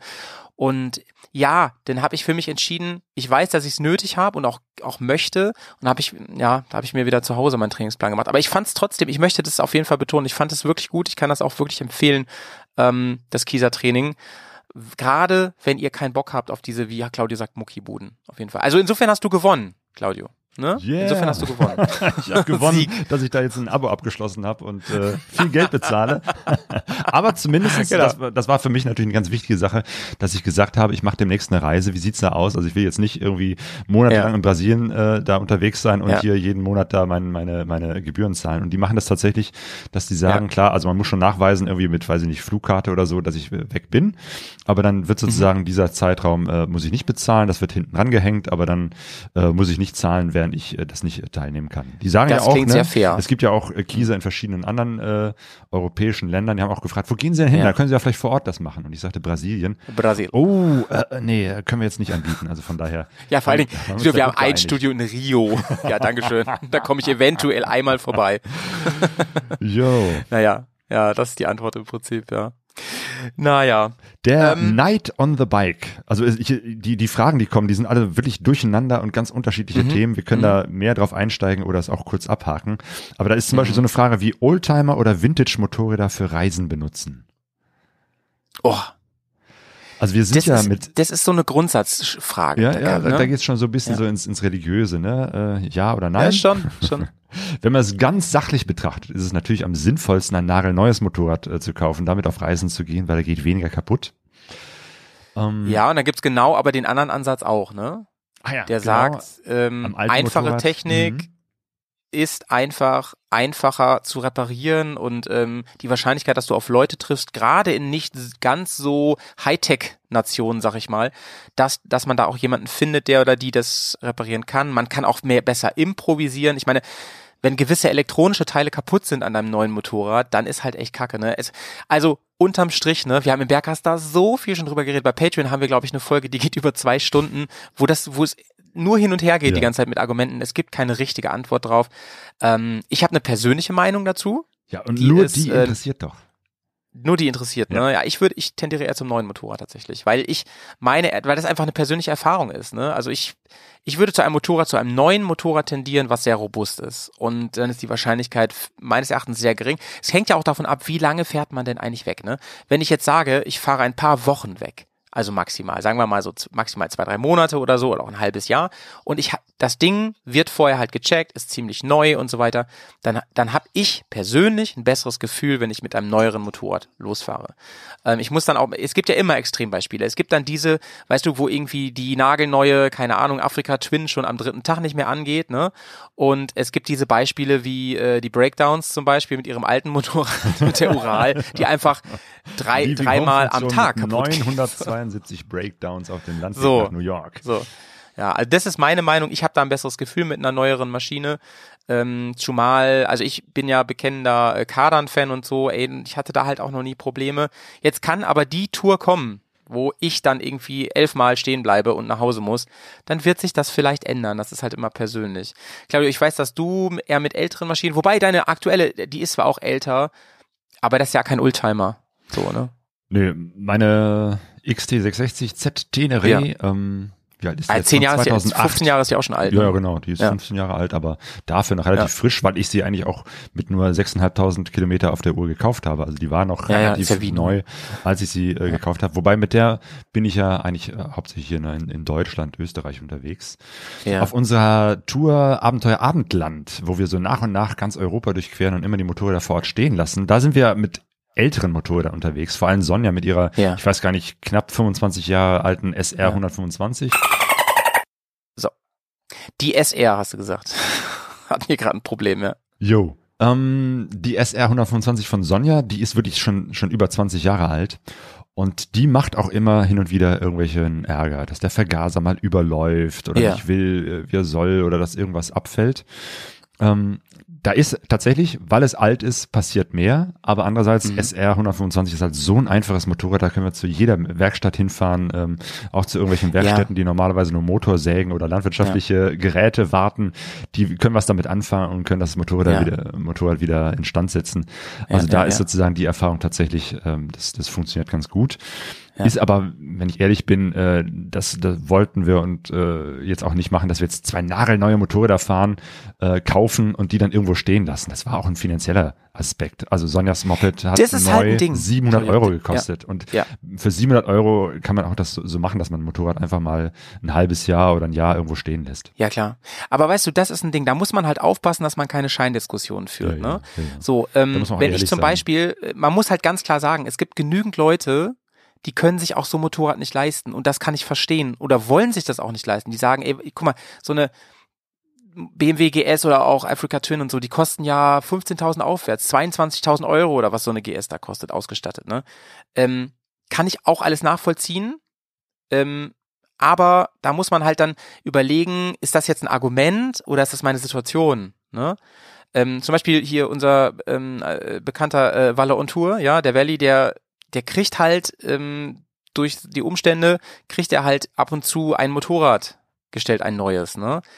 Ähm, deswegen hat er den gleichen Standpunkt wie ich dazu, aber der ist ja auch in der Luxus- und privilegierten Situation, dass er das so machen kann, wie es ist, ne? Und ähm, was ich halt, was ich halt für Quatsch halte oder was ich für, was ich für, für blöd halte, ist, wenn man jetzt sagt, ja, das und das ist auf jeden Fall besser, ein altes Motorrad und so, aber im Prinzip hat man gar nicht die Wahl. Weißt du, ich will jetzt überhaupt keinem blöd kommen, so ich bin auch kein Krösus, aber ähm, bei mir hat das, bei mir ist ganz klar, wenn, wenn ich jetzt nicht so viel Kohle habe oder ich zum Beispiel die Prius anders setze und sage, ich will die Kohle für meine Reise ausgeben, da ist ja irgendwie klar, äh, dass ich dann da gar keine Alternative habe und natürlich dann die Vorteile mitnehme, die es da gibt. Aber tja. Also, in, wenn in ich Brasilien so zum Beispiel haben wir vor, beides Ja. zu machen. Wir wollen uns neue Motorräder kaufen oder frisch gebrauchte, müssen wir mal gucken. Auf jeden Ja. Fall, da werden wir nicht mit uralten Karren rumfahren. Ähm, aber wir werden uns auch sehr einfache Motorräder, nämlich solche, wie sie dort, wie du schon gesagt hast, diese üblichen kleinen Mopeds, die zwischen 100 und 200 äh, Kubik haben. Ja. Ähm, da planen wir so in diese Richtung äh, was zu kaufen. Die haben dann beide Mhm. Vorteile. Zum einen, äh, wenn sie neu sind, äh, gehen sie nicht so schnell kaputt. Und zweitens, wenn es landestypische, einfache Motorräder sind, Ja. Äh, kann auch jede Werkstatt die ähm, sofort reparieren. Ähm, Ja. und, und Ersatzteile sind auch nicht das Problem. Es wäre jetzt, glaube ich, nicht so schlau, da jetzt mit einem älteren, ähm, großen Motorrad, was in Brasilien nicht so oft gefahren wird, Mhm. äh, da aufzukreuzen. Also irgendwie, ich meine, gut, klar gibt's auch die 1250er GS da mittlerweile, aber jetzt irgendwie so, ein- so Mhm. ein Riesenschiff da zu haben ähm, und wenn man dann Ersatzteile braucht, zu wissen, okay, die gibt's jetzt halt nur in São Paulo oder Ja. Rio. Ich bin Ja. jetzt aber irgendwo im Amazonas, könnte das schwierig werden, deswegen Ja. äh, wählen wir die sichere Variante ähm, und natürlich auch die, die kostengünstige Variante. Kann ich komplett verstehen. Und vor allem darf man eben, das, das meinte ich damit auch, man darf auch die Ebenen nicht durcheinander bringen. Also zum Beispiel, was du sagst mit groß und klein und so, das ist ja, auch nochmal ein extra Punkt. Der hat ja mit neu und alt gar nicht unbedingt was zu tun. Zum Beispiel die ähm, Yamaha T7, ja, die halte ich für eine unglaublich robuste Maschine. Klar kriegst du die auch kaputt, wenn du nichts willst, aber das ist einfach, Yamaha ist eh bekannt dafür, dass das sehr haltbare Maschinen sind und, und so, wenn man nicht, wenn man halt nicht unbedingt Pech hat. Ne, ich sage das immer extra dazu, weil ich auch immer Leute kenne, wo das halt nicht so war. Aber im Großen und Ganzen, glaube ich, ist das eine super Maschine und sehr, sehr haltbar. Und äh, da spricht er, die ist trotzdem aber recht, recht schmal und sowas, ne? Und recht agil. Und da spricht er eigentlich ganz viel dafür, mit so einem Ding einfach zu fahren, ne? Die dann irgendwie gerade mal ihre 2000 Kilometer veruhrt, wo man weiß, die läuft, aber da ist alles noch fresh, so an dem Ding, ne? Ja. Ey, gibt's keine richtige Antwort drauf. Meine persönliche ist lieber neues Motorrad. Ähm, deine ist, es hängt, und die teile ich aber auch, es hängt ganz klar auch mit der Destination zusammen, was sich da anbietet und der Art zu reisen.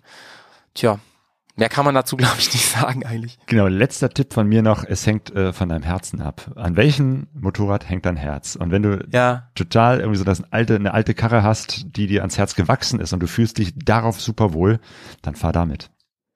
Ja, das ähm, ist bei mir halt auch ganz, ganz stark. Ne? Ich muss, ich muss einer Maschine vertrauen so. Und wenn mich meine Maschine noch nie wirklich im Stich gelassen hat, ne, dann das macht bei mir so viel aus und die, äh, man will ja keine Angst haben unterwegs. Das ist ja ganz Mhm. wichtig. Man muss ja Vertrauen haben auf die Technik. Sonst kann man gar nicht, also ich könnte es sonst gar nicht richtig genießen, wenn ich immer Angst hätte, bleibt die gleich stehen oder nicht. Ja. Das ist auf jeden Kennst du Fall das ein auch, dass man auch mal das, das Vertrauen in ein Motorrad verlieren kann? Also mir ging das so mit, Mhm. mit meiner zweiten Aprilia Pega so. Die hatte irgendwo auf einer Tour ein Elektroproblem, dass sie so zwischendurch spontan ausging. Und äh, ich war, weiß ich nicht, fünfmal oder so in der Werkstatt oder auch in verschiedenen Werkstätten. Die haben immer wieder da irgendwie was rumgefummelt, irgendwo was gefunden, wo sie sagten, ich glaube, das war's jetzt. So, irgendein Schalter repariert. Dann ne, habe ich die Reparatur bezahlt, bin weitergefahren und irgendwie 14 Tage später geht die Maschine wieder aus. So. Und dann gehst Ja. du halt wieder dahin und gehst irgendwann zur anderen Werkstatt. Und so etwas hat mich, hat mir dann irgendwann da- das Vertrauen in die Maschine irgendwie geraubt. Irgendwann hatte ich keinen Bock mehr Ja. drauf, weil ich irgendwie wusste, es kann jeden Moment, und zwar nicht immer, sondern irgendwie so völlig aus dem Nichts heraus plötzlich die Maschine ausgehen, auch bei voller Fahrt. Ja. Und da, da habe ich einfach das Vertrauen verloren. Absolut, Claudia. Und äh, da, bei mir ist es auch so ein Ding, wenn die erstmal richtig angefangen hat, dann kriege ich dieses Vertrauen irgendwie auch nicht wieder. Also ja. ähm, dann denke ich mir so, ja, wenn das jetzt kaputt gegangen ist, dann denke ich die ganze Zeit drüber nach, dann sind bestimmt viele andere Teile auch kurz davor kaputt zu gehen und so, ne? Und das ist auch irgendwie ein Gedankenteufelskreis. Muss ja überhaupt nicht so sein, ist ja eigentlich völliger Unsinn, aber ähm, geht mir genauso, geht mir genauso. Ich habe mit, ich habe viele Autos schon verkauft aus solchen Gründen, Mhm. weil ich das Gefühl hatte, nee, da ist jetzt, da ist jetzt der Kipping Point gewesen, weißt du? Ja, der Kipping Point. Apropos wir bleiben Motorräder. So ein bisschen beim, beim Thema, ähm, Ja? und zwar Stay of the Road hat gefragt. Top Ja. 10 oder Top 5 Reiseenduros vor Baujahr 2000, Top 5 Reiseenduro Motorradtreffen Ui. in Europa. Allein Das ist diese eine große Frage. drei Fragen könnte man jetzt eine ganze Sendung draus machen. Wir haben mal ein ähm, Format rausgebracht, das heißt Underdogs. da Stimmt, rede ja. ich mit dem Nico ganz viel darüber, über unsere Top 5 Motorräder in ganz vielen Kategorien. Wobei es da immer eher so um Motorräder ging, die nicht alle auf dem Schirm haben. Ähm, oh, ist ein bisschen groß, habe ich jetzt so nicht vorbereitet, Claudio. Jo. Wollen wir die mal nächstes Mal vielleicht ja, reinschieben? genau. Da müsste ich mir jetzt echt ein bisschen Gedanken machen. Sonst höre ich nachher im Schnitt den Podcast und bereue es dann. Ja, ja. Vor allem Top 5 Reise-Enduro-Motorradtreffen in Europa. Also ich kenne eigentlich nur welche in Deutschland. Okay, ich kenne ein bisschen was noch äh, in Österreich hier, das, ähm, wie heißt es, Club of New Church, aber das ist jetzt eigentlich nicht so ein Reise-Enduro-Treffen.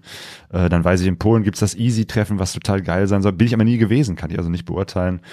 Das ist echt eine sehr, sehr große Frage. Aber warte mal, Claudio, habe ich dich falsch verstanden? Ich dachte, es ging um Motorräder. Es ging Ja, um beides. Treffen. Der hat gleich zwei Fragen damit reingepackt. Ah, Ja, okay. Reise-Enduros Okay, ist aber- vor Baujahr ja. 2000 und dann in derselben Frage noch Top 5 Reise-Enduro-Motorrad Ja. treffen. Also geile. Frage auf jeden Weißt du Fall. was? Diese Aber Frage stellen wir Frage. jetzt mal äh, zurück in den Chat oder in, nicht in den Chat. Wir haben keinen Chat. Wir, wir, wir machen das nochmal äh, als Frage ähm, auf Ja. Instagram.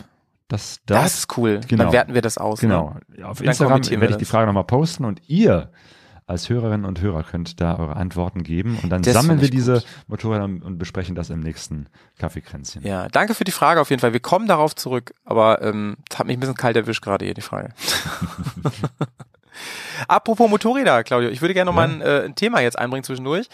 Und zwar ist sie ja zurück, die Maschine. Ne? Sie ist zurück. Weißt du, welche ich meine? Nein? Die Honda Transalp ist zurück. Ach, die Honda, Honda Transalp. Transalp.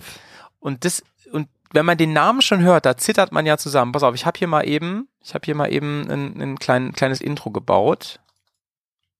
Es ist ein guter Tag, Enduro-Fan zu sein.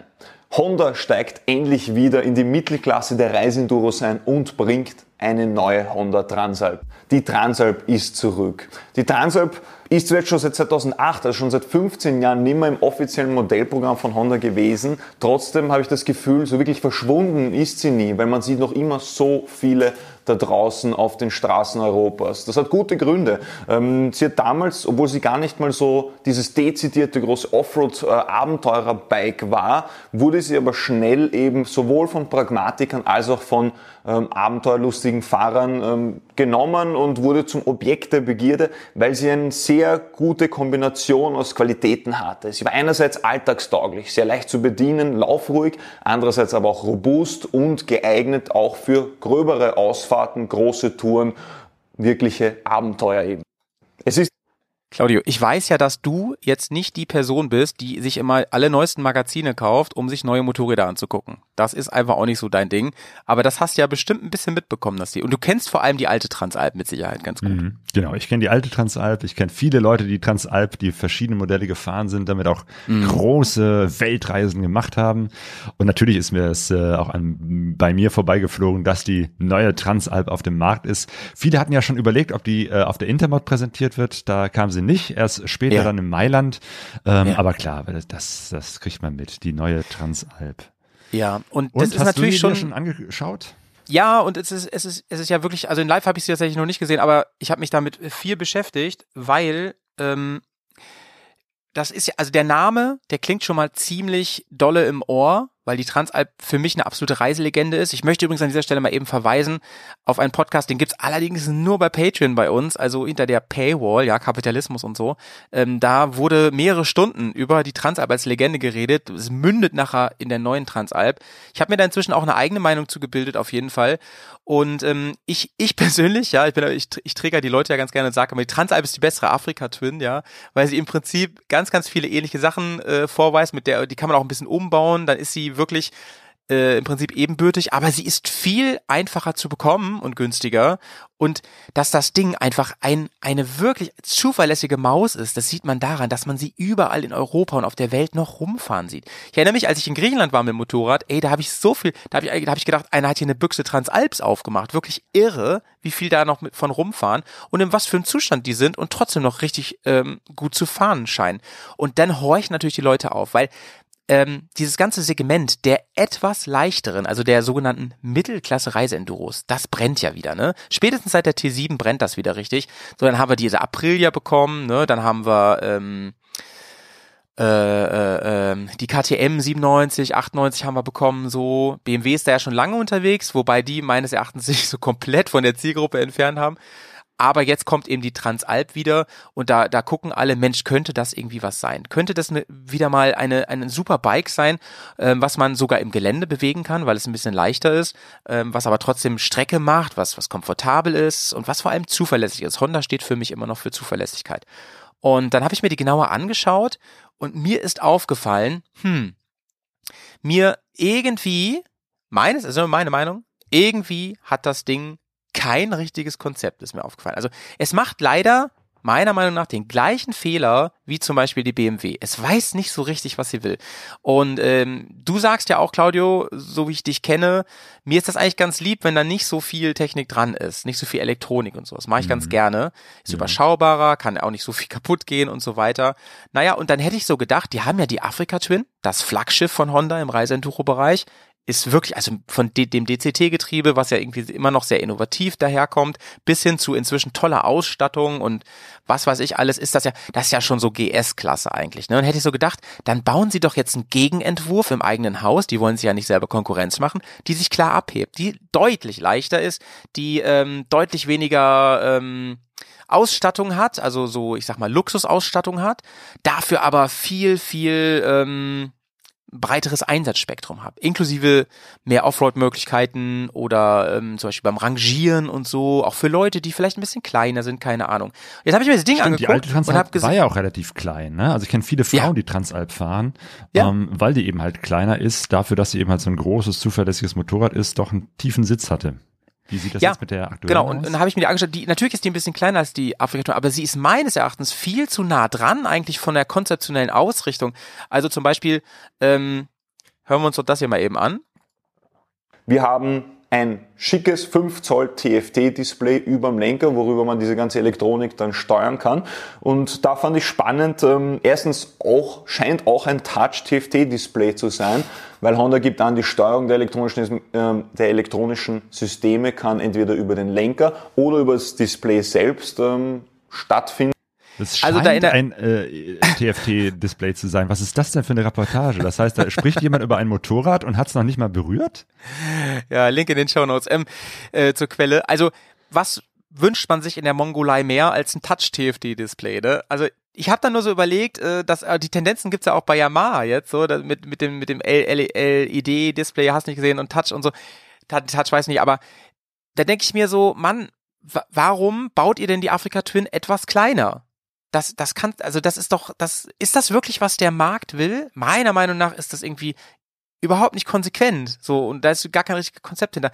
Ich war ein bisschen enttäuscht, ne? Und dann guckt man sich auf der anderen Seite zum Beispiel die Federwege an und so weiter, ne? Wo ich dann denke, Mann, das ist halt alles irgendwie nichts Halbes und nichts Ganzes. Ich bin leider nicht so, ich bin von dem Mythos Transalp bin ich sehr berührt, aber von diesem neuen Ding nicht so. Ich finde sie inkonsequent. Äh, und, und ich finde, da ist was verschenkt worden und da schreibt man wieder so einen legendären Namen auf ein Motorrad, ähm, die letzten Endes oh, irgendwie das ist, was es, was es schon gibt und einfach nur, ey, wir, es gibt, wir haben jetzt ein kleineres Motorrad und ich kann, ich weiß schon genau, wie die Händler die anpreisen und was die sagen. Ja, so, das ist dir zu viel Motorrad, zu viel Klimbim, zu viel Technik. Dann nimm doch die kleine, die ist fürs Abenteuer. Ist eigentlich genau das gleiche irgendwie, ne? So finde ich, finde ich sehr schade. Ich würde mir zumindest wünschen, wenn da davon immer noch eine Version rauskommen würde, die sehr ähm, simpler ist, vielleicht auch einen noch attraktiveren Einstiegspreis hat und sowas. Und das Fazit habe ich uns auch nochmal hier kurz zusammengestellt.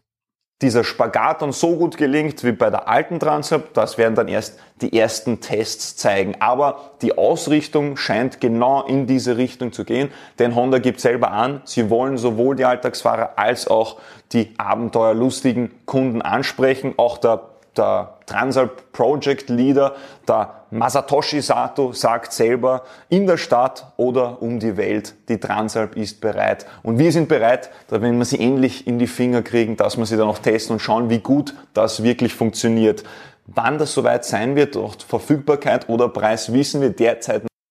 Ja, also, kann ich sagen, genau, zum Beispiel auch. Das ist Motorradjournalismus. Wir haben sie noch nicht berührt, wir, haben sie, wir, wir, wir wissen noch nicht, was sie kostet, wir haben sie noch nicht gefahren, aber wir erzählen schon mal eine Viertelstunde drüber. Herzlich. Ja, okay, das mache ich ja auch, ne? Aber ähm, ja, das ist natürlich ein Unterschied, ob das hier 1000 BES ist oder, oder ob der Howie das ist. Die haben natürlich auch andere Möglichkeiten, aber ey, ich bin enttäuscht von dem Ding, muss ich leider sagen. Und ich glaube, viele hatten auf was ganz Großes und Tolles äh, gehofft Ne, zum Beispiel die, äh, mir ist eben noch die Ducati eingefallen, die auch in dem Segment jetzt unterwegs ist, die auch ein super schickes Motorrad ist und, und dann doch, doch auch konsequenter ist, finde ich. Ah, die Transalp, ne, die ist mir nicht so leiwand, ey. Die taugt mir nicht so. Leider, leider. nicht so leiwand.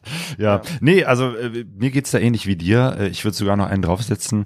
Ähm, ich will sie mir gar nicht mal äh, großartig angucken. Ich würde mich nicht darum bemühen, weil ich denke, dieses Motorrad ja. kommt auch einfach viel zu spät. Also das ist doch nicht die Innovation 2023, ja. auf die wir jetzt irgendwie ja. warten, die nach vorne zeigt.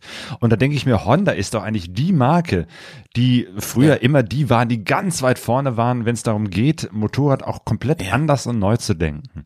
Also in Zeiten, wo hier in Europa, in Amerika alle immer so riesenschwere Kisten rumgefahren sind, kam Honda vorbei und hat kleine, leichte Motorräder gefahren äh, gebaut äh, und auf den Markt gebracht, die man auch für den Alltag nutzen kann. Und äh, ganz mhm. viele andere Dinge war Honda oftmals äh, ganz weit vorne, wenn es um, um ja neue Formen und Ideen des, des Motorradfahrens ging.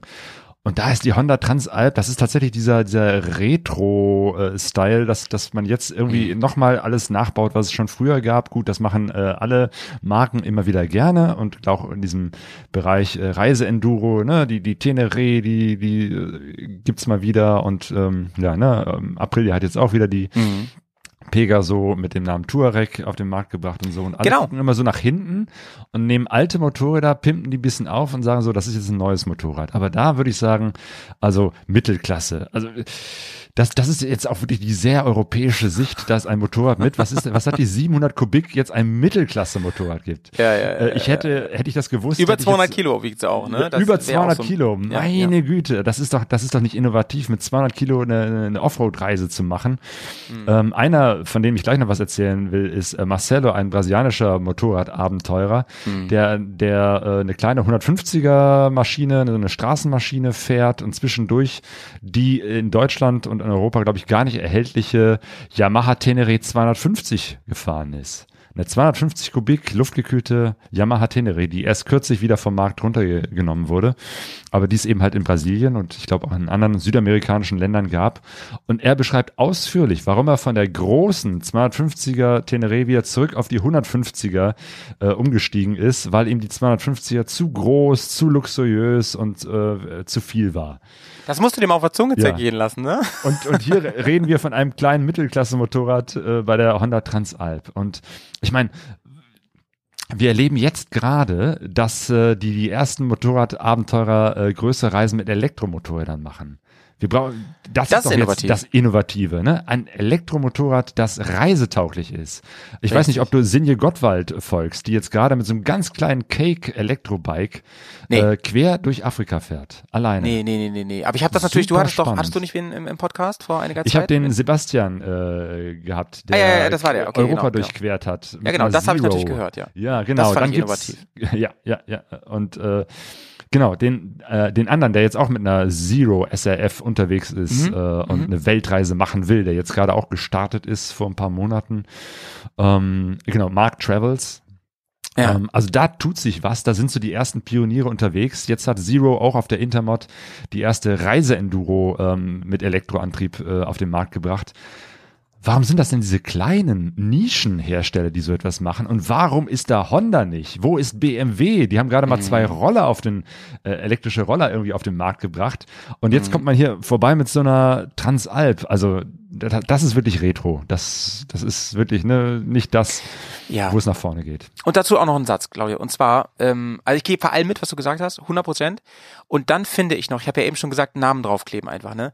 Wenn ich das schon mache und mir geht es nicht darum, innovativ zu sein und so weiter, sondern ich möchte gerne so eine alte Legende wieder beleben, weil ich weiß, da liegt A ein bisschen Kohle, da liegt Potenzial, aber das Ding ist auch, ist auch einfach wert, weil es, weil es eben ähm, Emotionen da mit drin stecken und so, da haben viele eine Geschichte mit.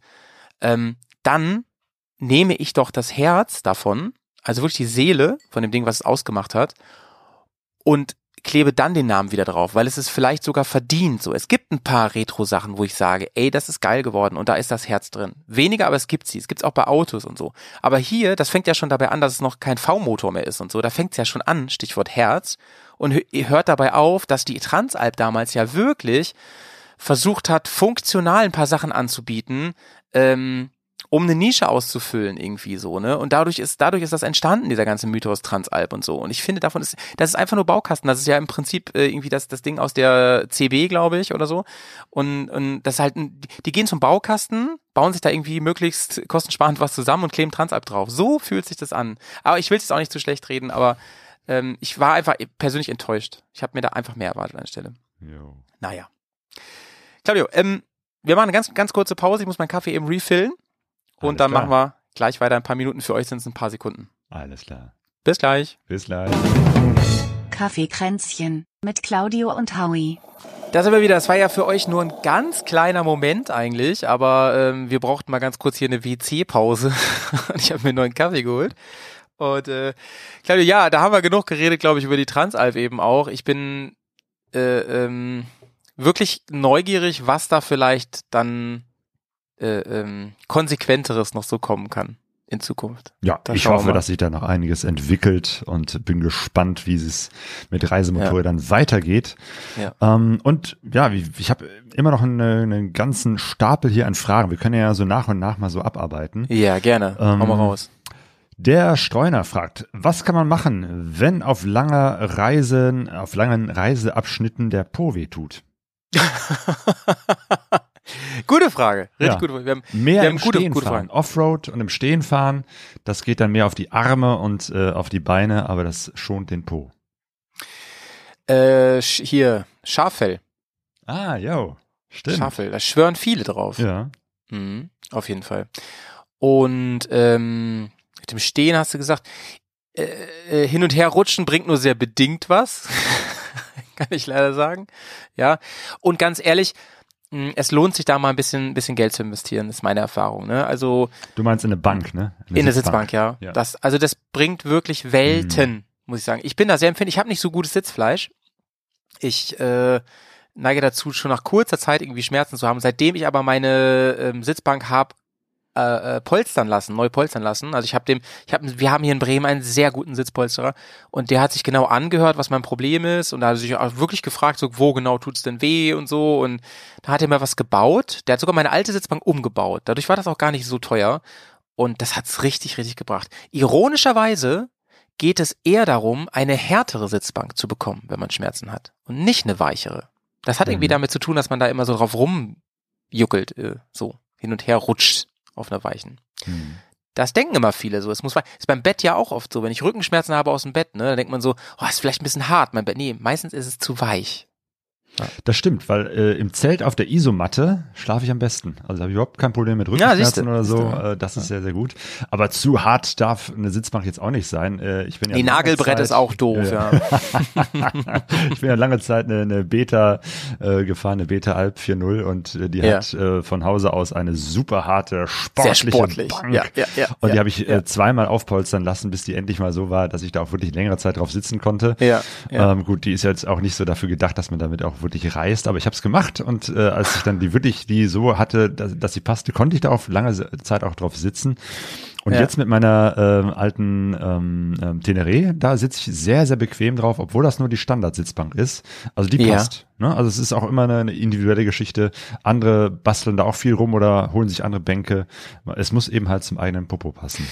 Ja, großer Tipp an der Stelle, wenn ihr es nicht selber auf, also was selber, also wenn ihr es nicht individuell polstern lassen könnt oder wollt, fahrt irgendwo hin. Es gibt so verschiedene Hersteller, die bieten an, dass man Probe fährt mit verschiedenen Sitzbänken und ich meine, man merkt es wirklich nach schon nach 15 bis 20 Minuten, ob die gar nicht geht oder ob das echt eine Verbesserung ist. Ist so meine Erfahrung. Das lohnt sich ja. Ähm, genau, genau. Christian unterwegs fragt, wer fährt mehr Kilometer im Jahr? Dieses dieses Jahr bestimmt du. Mit Brasilien. Könnte Auf jeden sein, Fall, vielleicht. ja. Und äh, auch auch letztes Jahr, glaube ich, weil ich war ja ganz, ganz viel im Park, also ich als Enduro-Trainer und ey, da fährt man nicht so viel Kilometer. Da fährt man ja immer im Kreis und, und steht auch viel und so und macht macht Dönekins auf dem Platz und so. Ich bin ich bin auch letztes Jahr echt wenig Kilometer gefahren, ja. Und wenn ich dann manchmal die so die höre, was so andere fahren, die auch na, als als als Daily Driver ihr Motorrad nutzen, das machst du ja auch ganz viel. Ähm, das macht ja schon viel aus. Deswegen Mhm. würde ich ganz klar sagen, du, Claudio. Ja, also Daily Drive nicht, also ich fahre jetzt nicht jeden Tag äh, Motorrad. Ähm, Nee, aber du fährst schon zur Arbeit damit und so öfter, ne? Das ist bei mir nicht so oft, dass ich Ja, auch, nicht so oft, weil ich kann da äh, mit der Bahn gut hinfahren und mit dem Fahrrad Ach so, und okay. äh, Motorrad meistens eher, wenn ich was transportieren muss oder es besonders eilig ist oder von dort aus geil, ne? woanders hin muss. Hab ein großes Paket, ja, fahr ich mit Dann fahre Motorrad. ich mit Motorrad. Ja, ich würde sagen, du, und in, in nur in, in äh, manchen Jahren könnte es sein, dass ich dich da ein bisschen, bisschen überhole, aber Das ich glaube, im glaube ich Großen und auch, Ganzen warst du das Du bist auch ein zuletzt, sehr intensiver Fahrer. Und keine ich vermute, dass der Christian selber uns beide überragt, weil bei dem habe ich zumindest auf Instagram das Gefühl, dass er permanent unterwegs ist. Howie, jetzt habe ich das Gefühl, du bist eingefroren. Ist deine Ne, bin wieder da. Ah, super. War Sehr kurz gut. weg. War kurz Jo. weg. Ja, aber wie gesagt, ich habe bei dir das Gefühl, Claudio, dass du überall mit dem Motorrad hinfährst durch Instagram. Das tust du ja auch nicht. Ne, Du hast dann oft so Genau. Aufnahmen, wie du so im Dunkeln nach Hause kommst oder so oder bei Kälte fährst. Dann denke ich immer, mein Claudio fährt echt jeden Tag Motorrad, aber das ist ja auch nicht so. Okay, Instagram ist nicht immer so die, die, die volle Wahrheit. Das ist meine Erkenntnis hier, ne, im Café Kränzchen. Instagram Glaub nicht ist alles, nicht was immer. im Internet steht. Ja, ja, okay. Ja. Kava Z-E-D-Z. Ja. Kavasdetz, wie schreibt man, wie, wie spricht man das aus? Keine Ahnung. Die schönsten Reiseziele für kurze, schnelle Motorradtrips. Ah. Naja, gut. Hängt natürlich ganz dolle davon ab, wo man wohnt. Aber ähm, ich gehe mal vom Norden aus, wo wir wohnen hier, würde ich sagen Harz, ganz weit vorne, ganz weit vorne. Ähm, wenn man ein bisschen, bisschen Gelände fahren will, Lüneburger Heide ist ja mein absoluter, nicht gar nicht mehr Geheimtipp, aber mein absoluter Tipp auf jeden Fall. Und ähm, sehr schön, auch wenn man zwar nicht so nicht so schön kurvig und so, aber sehr schön eben auch weiter in Norden noch Richtung Dänemark finde ich auch ganz ganz großartig. Hm. Wenn ich weiter unten wohnen würde, ähm, klar sind die Alpen und so kommen dann ja irgendwann und so, aber da ist ja mein Obertipp, auch kein, längst kein Geheimtipp, aber trotzdem haben es viele nur als Durchreiseland auf dem Schirm, ist Slowenien. Ich liebe Slowenien. Das ist ein so tolles Land. Oh ja, Slowenien ist schön. Da war ich auch schon mal und kann es nur bestätigen. Haben nicht Mhm. alle auf dem Schirm, ist aber wirklich sehr, sehr schön. Ja, ja. Jo. Ja, hier in der Mitte oder tief im Westen, im Ruhrgebiet, ist es schwierig mit Motorradfahren. Äh, Eifel, gibt- Eifel. Genau, die Eifel, die ist hier in der Nähe. Das ist auf jeden Fall sehr schön. Ähm, Mhm. und, und wenn man nur ein paar Stunden Zeit hat von hier aus in Essen, kann man in die Elfringhauser Schweiz fahren. Das ist so eine, Ah, so eine ländliche Ecke so zwischen Ja. Richtung Hattingen, da wo wir früher gewohnt haben. Ah, Ähm, da ist man auch schnell in einer Stunde durch oder, oder noch schneller, aber wenn es eben halt nur mal kurz ist, da ist es sehr schön, da haben wir auch ein paar Videos gedreht. Ähm, aber Äh, Claudio, Eifel. Als ich bei dir war, ne, ähm, wenn ich bei dir war, dann habe ich immer, war ich glaube ich immer mit Auto und ähm, bin dann auf so Autobahn dahin gefahren und so. Wie ist denn das, wenn man von dir jetzt in Essen raus will in die Natur? Wie lange dauert das so? Ähm, ach, ja, ist man schon in einer halben Stunde, Stunde, ist man schon Richtung Süden, ein bisschen im Ah ja. Etwas. Aber er ist aber auch ein grüneren bisschen, Bereich. ne? Also Naja, Ich denke manchmal so- klar, du bist da irgendwo in einem schönen Mhm. Wald oder, oder ein paar Felder und dann fährst du wieder eine Viertelstunde und dann bist du schon wieder in der nächsten Stadt. So, also, oder im Ja, nächsten kleineren äh, Ort. viele Leute. Das Bergische Land ist auf jeden Fall auch sehr schön. Äh, da fahre ich regelmäßig durch, wenn ich meine Mutter besuche in Bergisch Gladbach. Das ist auch immer schön. Wenn ich Mhm. da ein bisschen Zeit habe und nicht über die Autobahn knallen muss, auf jeden Fall durchs Bergische, vorbei an Altenberg. Mhm. Da gibt's auch wirklich äh, beim Altenberger Dom so ein paar schöne Schleifen, wo man so in engen Kurven hoch und runter fahren kann. ja. Aber da ist am Wochenende auch viel los mit Motorradfahren. Glaube ich, glaube ich, glaube ich. Ähm, mich nervt das hier so richtig ab. Ich bin ja ein bisschen rausgezogen aus der Stadt. Ich wohnte ja wirklich mitten in der City. Und wenn du da zur Rush Hour unterwegs warst, und das, naja, du hast ja dann auch in der Regel Feierabend, wenn alle Feierabend haben, und willst eine Runde mit dem Motorrad fahren, das hat mich so genervt, dass du manchmal eine halbe Stunde brauchtest, bis du so halbwegs aus der Stadt raus bist, ne? Manchmal sogar länger. Dass man das Motorrad dann manchmal stehen lässt und sagt, oh nee, das ist mir zu aufwendig irgendwie. Keine Mhm. Ahnung. Es wird zu doof hier an der Ampel die ganze Zeit zu stehen und so. Da finde ich, hat wirklich das Landleben einen ganz dollen Vorteil für uns Motorradfahrer. Ganz, ganz klar. Mhm, das stimmt. Ja. Also hier Ja. in Essen, da wo wir jetzt hier wohnen, ähm, da kommst du auch unter einer halben Stunde nicht raus. Also das ist Ja. erstmal zur Aber ihr habt ja schöne. Trinkhallen bei euch. Unsere Ja, Trinkhallenkultur, auf jeden Ja. Fall sehr schön. Nee, manchmal ist es gut, äh, hier eine, eine kleine Runde zu drehen und manchmal ist es gut, aber wirklich die große Runde nach Brasilien zu drehen. Ich habe ein paar Clips mitgebracht und wollte noch mal Ja, ja. erzählen, wie ich mich auf diese Brasilienreise vorbereite oder beziehungsweise wie auch allgemein ich mich auf viele Reisen, äh, wenn es darum geht, weiter in die Ferne äh, zu fahren, äh, vorbereitet habe. Ich bin ja nicht so ein Mensch, der gerne Reiseführer liest. Ähm, aber was ich tatsächlich in letzter Zeit gerne mache, ist mir äh, auf YouTube anzuschauen, was machen andere Motorradreisende in dem Land nämlich. Mhm. Und Brasilien ne, ist ja das Problem, da, da fahren eigentlich äh, gar nicht so viele Leute aus dem Ausland hin, aber es gibt sehr viele brasilianische Motorradreisende. Und das äh, war jetzt echt nochmal in Vorbereitung auf die nächste Reise eine, eine tolle Erkenntnis, dass es doch mittlerweile wirklich viele interessante Leute gibt, die quer durch Südamerika und eben halt quer durch Brasilien fahren und da so richtig abenteuermäßig unterwegs sind, so wie wir das hier gerne machen. Und ähm, das ist natürlich toll, weil die Leute zeigen dann ihr eigenes Land aus der Motorradperspektive. Und da habe ich zum ersten Mal seit langer Zeit mal wieder mir, wie nennt man die, Vlogs angeguckt. Vlogs, ja, das ist Ja. ein schönes neudeutsches Wort, ne? Also ein, ein, ein Wortkompositum zwischen Blog und Video. Das, was ich, ich glaube, es gibt auch viele, die das bis heute noch machen, sich einfach eine GoPro an den Helm klemmen und dann fahren und dabei in die GoPro reinsprechen. Ist eigentlich so zum Angucken jetzt nicht so super spannend, also nichts äh, fancy zusammengeschnittenes, ähm, weil man hört meistens die Person labern und sieht Straße an sich vorbeiziehen. Einiges ist ein Podcast. Ja, ja, genau. Man, man kann auch das Bild ausmachen, dann hört man nur, was die Menschen sagen. Das ist allerdings jetzt für die Brasilien-Reise-Vorbereitung total klasse, weil zum einen sehe ich tatsächlich, wie sehen denn die Straßen in Brasilien aus und natürlich ganz unterschiedlich von gut äh, asphaltierten Straßen im Süden bis zu heftigen Offroad-Strecken, wenn es oben, weiß ich nicht, über die Transamazonica läuft. Aber das Reden über und äh, und aufreisen ist auch etwas, wo ich sprachlich wieder was lerne. Ich habe ja Portugiesisch gelernt, ne, mit meinem Vater, ähm, aber es ist wirklich so ganz Basics. So und was ich natürlich nicht gelernt habe, ist ähm, die die das Vokabular, das man zum Motorradfahren braucht. Also mein Vater war äh, ist nie Motorrad und auch nicht äh, Auto gefahren.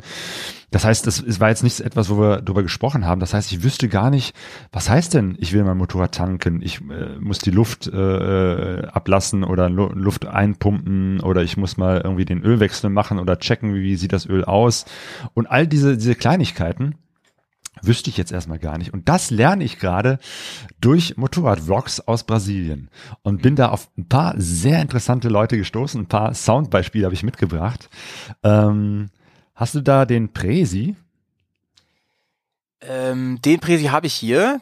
Jo, spiel den mal ab. Das ist, würde ich sagen, so die, die brasilianische Version von Walle on Tour. habe ich aber sehr gespannt. devo me apresentar. Eu sou o Prezi dos canais Diário do Prezi, um apaixonado por viagens, mototurismo com sustentabilidade e tudo mais que envolve é, conhecer regionalismos e culturas, né? Viver para ser, não ter, com introspecção e solitude. É, já viajei por todos os países na América do Sul, de moto, sozinho, mais de uma vez e com pouca grana. E claro, por todo o nosso lindo Brasil, do Oiapoque ao Chuí. Enfim, já foram mais de meio milhão de quilômetros rodados em motos e viagens. Warte mal. Da habe ich jetzt ja gar nichts verstanden. Schade, ich wollte gerade fragen, was hast du davon jetzt verstanden? Aber die Aber Musik klang sehr dramatisch.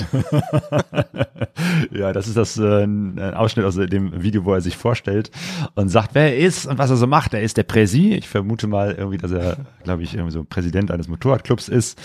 Sein Kanal heißt Diario do Presi, also das äh, Tagebuch des, des Präsi und erzählt eben halt, dass er sehr viel reist und viel mit dem Motorrad macht und schon eine halbe äh, Million Kilometer durch Südamerika und durch unser wunderschönes Brasilien gefahren ist und äh, sein Motto ist eben äh, Menschen und Kulturen kennenlernen, Landschaften sehen.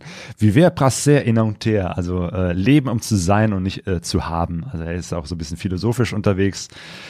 Ein total lustiger Typ, ähm, der eben halt sehr viel erzählt, sehr äh, viele Reisen macht, ähm, sich auch schon einen kleinen Namen gemacht hat in der brasilianischen Motorradreiseszene und jetzt auch so geführte Touren anbietet. Also auch ähnlich wie Walle on Tour. Man kann das dann also ne, sich da anmelden und mit ihm gemeinsam dann durch bestimmte Bereiche Ei. Brasiliens fahren.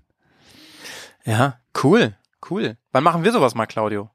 Ja, das wäre doch mal was, ne? Kaffeekränzchen on Tour mit euch. Genau, eine ne Kaffeefahrt. Das ist Der Name ist ja mega. Kaffeefahrt. Das Verkaufen wir auch die in ganze Zeit Bremen irgendwas, an und einmal hier im Ruhrgebiet und dann fahren wir hier Tour de Ruhr von, von einer Trinkhalle zur nächsten. Tortur de Ruhe. Ja, richtig cool. Ähm, und da verkaufen wir natürlich irgendwelche Decken unterwegs und sowas, ne? Jo, Halsdecken. Spiel mal den Marcelo. Ja, ja, ja. Marcelo, warte, warte. Marcelo ist auch ein ganz sympathischer brasilianischer Motorradreisender, der, den ich gerade schon erwähnte, der seine Reisen tatsächlich mit so einer kleinen 150er, äh, was ist das, Yamaha CG, nee, das ist Honda CG 150 gibt es und von Yamaha heißt die dann YBR 150, aber ist ungefähr dasselbe, kleine Straßenmotorrad. Also überhaupt jetzt nicht so das Abenteuermotorrad. Er ist zwischendurch auch mal die, die 250er Teneré gefahren, hat aber festgestellt, nee, das ist nicht so sein Style.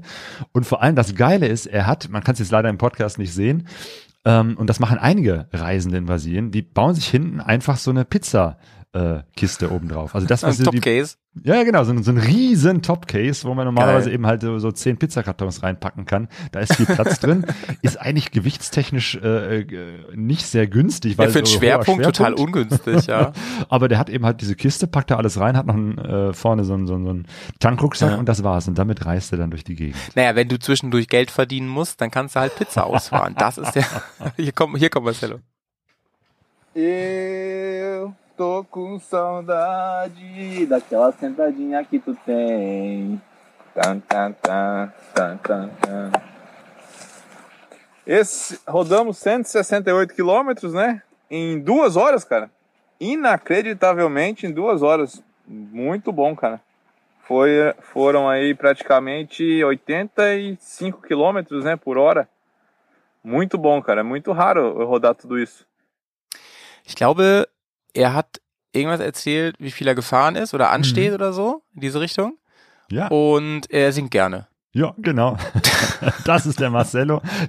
Also der nimmt wirklich alles auf und, und packt auch alles in seine Videos rein, wie er zwischendurch ein bisschen singt, wie er flucht, wie er sich über irgendwas freut. Geil. Also eigentlich freut er sich die ganze Zeit. Er ist immer, immer gut drauf, also klassischer Brasilianer. Und sagt, Ja. ja. ich bin jetzt gerade irgendwie 160 Kilometer in zwei Stunden gefahren, was wirklich ungewöhnlich ist. Also er sagt, Ja. äh, guter äh, Durchschnitt und äh, der veröffentlicht gerade eine Serie von ähm, Motorrad, von einer Reise, die er äh, vor zwei Jahren gemacht hat, tatsächlich vom südlichsten Punkt Brasiliens bis zum Ja. nördlichsten Punkt. So ähnlich wollen wir halt auch reisen, vom Süden Ja. bis zum Norden. Von daher verschlinge ich da gerade jede Folge. Und er nimmt eben halt alles also mit auf. Zum Beispiel auch so typische Situationen, er fragt nach dem Weg. Also hält irgendwo an, fragt die Leute, sag mal, wo geht's hier lang? Und die sagen, nee, hier geht's nicht lang, du musst da hinten lang fahren. Warum denn hier? Mhm. Ach, hier ist eine Abkürzung. Also, also genau diese Vokabeln, die man äh, gebrauchen kann, wenn man in Brasilien unterwegs ist. Es ist, äh, im, auch irgendwie Zeitgeist gerade, finde ich, ne? Dieses Vlogging. Immer noch, immer Ja? noch. Seit ein paar Jahren und immer noch. Mm. Ähm, ich habe immer das Gefühl, dass unsere Bubble da so ein bisschen hinterherhinkt immer. Und ähm, vieles, was schon lange, zum Beispiel, also ganz, ganz lange oder immer noch, ist so Trendsetter, was sowas angeht, so diese ganze Gaming-Schiene, ne? Mhm. Also so Leuten beim Spielen zugucken, wie die erzählen und so. Und das ist dann immer mehr bei uns angekommen in der Bubble. Und inzwischen ist das ein Format, was sich ja sehr, sehr viel finden lässt im Internet. Ey, es ist einfach zu produzieren. Du kannst viel Content machen. Schnell, guck mal, was wir hier machen, wir beiden, ne? Aber ich denke mir dann immer so, ähm, gibt es wirklich Leute, die dann auch so viel immer zugucken oder so, ne? Zum Beispiel, ich höre mir manchmal Vlogs auch nur an, so wie du auch sagst, so. Man, man hört dann einfach zu. Ähm, ich, manchmal sogar im Auto, ne? Da muss man sich auf die Straße konzentrieren, dann gucke ich quasi nicht auf meinen Bildschirm, muss man ja auch nicht, weil es gar nicht so interessant ist, aber ich höre dann zu. Und ähm, das gibt's ja oft, ne? Dass Leute vor der Kamera einfach stehen und erzählen. Und das finde ich irgendwie spannend, dass es eben auch nicht ein deutsches Phänomen ist, sondern im Gegenteil, dass es eher so ein Ding ist, was auch nach Deutschland geschwappt ist. Ne?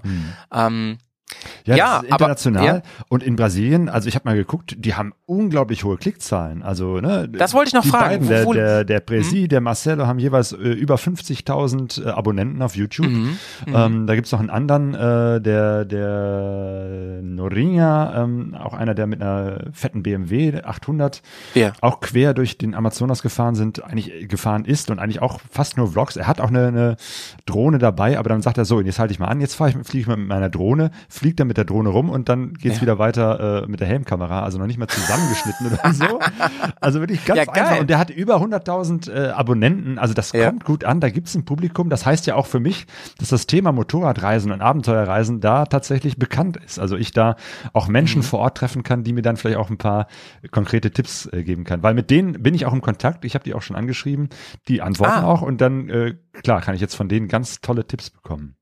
Ja, interessant, Ich hoffe, mega dass ich auf der, interessant. ja. ja, also ich hoffe, dass ich ein paar von diesen Leuten, denen ich jetzt folge, auch jetzt in echt treffen kann, wenn ich in Brasilien bin. Ja, ja. Das wird auch nochmal interessant, mit denen ein paar Interviews zu machen, die ich dann natürlich ins Deutsche übersetzen werde. Ja. Ähm, aber äh, auf jeden Fall äh, klasse dann aus erster Hand von den einheimischen äh, Motorradfreaks. Tipps Mega spannend, ne? Weil hier im deutschsprachigen Raum, da gibt's halt nicht viel oder gar nichts so, ne, in dieser Richtung. Ganz, ganz wenig. Also du sagst ja selber, alle machen so einen Bogen um Brasilien auch irgendwie, gefühlt zumindest. Und ähm, ich freue mich da sehr drauf. Ich habe ein bisschen äh, Respekt davor, Claudia, wenn du zurückkommst und hast irgendwie so eine Festplatte voll mit Kram, ne? Ich kenne das, wenn man die so in eine Ecke legt und sagt, ja, da muss ich noch mal bei, ne? Das, da ist richtig viel Rohmaterial drauf. Oh Okay. ja, das kann Du hast mir mal erzählt ja, hier, euer Sumatra-Spezial, es kam doch noch mal raus jetzt, glaube ich. Ja, ne? ja, genau. Wir haben eine Wiederholung Revisited. gemacht. Äh, da hast du mir mal irgendwann, ich glaube, ähm, off the mic erzählt, was da reingeflossen ist an Arbeit. Ne? Ja. Das hörst du so munter mal weg, Ja. aber das dauert, bis man das fertig geschnitten hat, ey. Ja. Mhm. Genau, deswegen äh, für Brasilien habe ich mir vorgenommen, ich will regelmäßig podcasten von unterwegs. Ah, Das da wird dann vielleicht mal, jetzt nicht mm. so wie Sumatra so mega ultra produziert werden, ich, obwohl ich schon gerne natürlich ein paar O-Töne mit einbauen möchte. Ähm, aber das wäre zu schade, diese ganze Brasilien-Geschichte dann erst im Nachhinein irgendwo auf einer Festplatte verstauben zu lassen. Ähm, also da werden wir versuchen, und nein, das wird uns auch bestimmt gelingen, weil es auch leichter ist, glaube ich, ähm, Töne, äh, also Ja. Sounddateien hochzuladen, auch bei schlechtem Internet als jetzt Videodateien, ähm, dass wir von unterwegs ein paar Podcasts aufnehmen und auch schon auf der Ja. Reise veröffentlichen. Ja, ja. Guti, ich habe hier noch so eine Amanda. Amanda. Amanda hat 490.000 Abonnenten. Alter. Alter, ey. Ja, du, Frauen in der Bubble, ich sag's ja immer wieder, ne? Ich sag's ja immer wieder, das ist einfach immer noch ähm, ein, ein, ein buntes Huhn zwischen lauter Hähnen, sag ich mal, ne? Auf jeden Fall. Und Ja, Amanda ist ein ganz besonderes, buntes Huhn. Spiel die mal ein. Genau, und jetzt achte mal drauf, weil das ist für dich äh, und äh, für die Art Motorräder, wie du fährst, interessant. Also Amanda macht jetzt nicht so, ist jetzt nicht so die große Reisende, sondern allgemein so eine Motorradspezialistin, die in ihrem Kanal auch ähm, Motorräder vorstellt, auch damit ihr Geld verdient. Ähm, also ein bisschen so, weiß ich nicht, Jens Cook-mäßig. Immer wenn irgendwo ein neues Motorrad rauskommt, äh, ist Amanda vor Ort mit der Kamera und stellt das Motorrad vor. Äh, Ja. Oder so Kommt jetzt die 1000 PS Transalp? Genau, ich Liebe. weiß nicht, ob äh, von der Transalp habe ich von ihr noch keins gesehen. Die Frage ist natürlich, wann kommt die Transalp nach Brasilien? Ähm, aber das Motorrad, das kennst du auf jeden Fall, das sie jetzt vorstellt. Mal gucken, ob du das sprachlich Gespannt. hinkriegst. Okay. A fábrica de Manaus é a primeira e única atualmente a fabricar exclusivamente motocicletas fora da Alemanha para a BMW Motorrad. E para comemorar cinco anos em nosso país, a BMW decidiu lançar esta versão R1250 GS Rally Special Edition com as cores da nossa bandeira. So, jetzt die Übersetzung, Howie. Ich glaube, die ist eine Harley gefahren. Nein, aber es ist schon nah Nee. dran. ja, ich, ich tippe mal, es ist eine große BMW, kann das sein? Äh, Richtig, genau, die 1250 GS. Ja, genau, das konnte ich raushören. Ja, ich, also die Zahl habe ich mir zusammengereimt irgendwie an der Stelle. Motorzykle habe ich auch irgendwie verstanden so. Äh, sonst nicht viel, ehrlich gesagt. Ich dachte, am Ende sagt sie nochmal was mit Harley, deswegen sollte, sollte das ein Witz sein. Aber ähm, ja, spannend, ey. Also ich, dass die so viele Follower hat, finde ich richtig krass, ne? Ja. Richtig, richtig krass. BMW, BMW, äh, RH 1250 R1250 GS Harley Rallye. Ah, die Rally Edition. Brasilianer ja. genau, Edition das, hat sie auch irgendwas gesagt. wie ein Edition. Harley. Und äh, die haben eine spezielle Version, nämlich seit fünf Jahren baut äh, BMW in Brasilien in Manaus äh, die 250er GS. Und zwar das Ah. die einzige, die einzige Fabrik außerhalb von Deutschland, das sagt sie ganz am Anfang, fora da Alemannia, also außerhalb von Alemannia, ähm, gibt es nur die Fabrik in Manaus, die eben halt auch diese 250er GS herstellt. Und das machen sie jetzt seit fünf Jahren. Und jetzt gibt es eine Special Edition in den Farben mit der brasilianischen Fahne drauf in Gelb-Grün. Ich habe sie gerade gegoogelt übrigens, die gute. Jo. Ist mir jetzt auch einiges klar geworden. Weißt was Bescheid. da los ist mit den Followern. also da ist sie ja sehr oft leicht bekleidet zu sehen mit äh, ein Schelm, wer da ein bisschen Clickbait im, im Sinn hat, ne? Krass, ja, also da sind einige Ein- und Ansichten, das sag ich mal, du. äh, es, äh, Da hörst du nicht nur auf also, den Ton. Was denn? Da geht's nicht nur um den Ton, sondern auch ums Bild. Ja, schon, ne? Also ich, mir liegt es wirklich fern, das hier irgendwie auf Optik zu reduzieren. Aber was ich hier auf dem ersten Google-Ergebnis habe, alles klar. Gut. Aber trotzdem eine nette und bestimmt kompetente äh, Motorradfachfrau. Kommt, auf jeden. Fall, weil in ihren Reviews erzählt sie nicht nur, dass es alles ganz toll ist, sondern äh, spricht da auch äh, Dinge an, die nicht so gut sind, äh, Mängel an Motorrädern, Sachen, wo sie sagt, hier, da, das, das hättet ihr anders bauen müssen. Also die ist wirklich eine echte Motorradfahrerin. Also der, sie hat, sie hat da schon, also ganz oft hat sie da schon wenig an.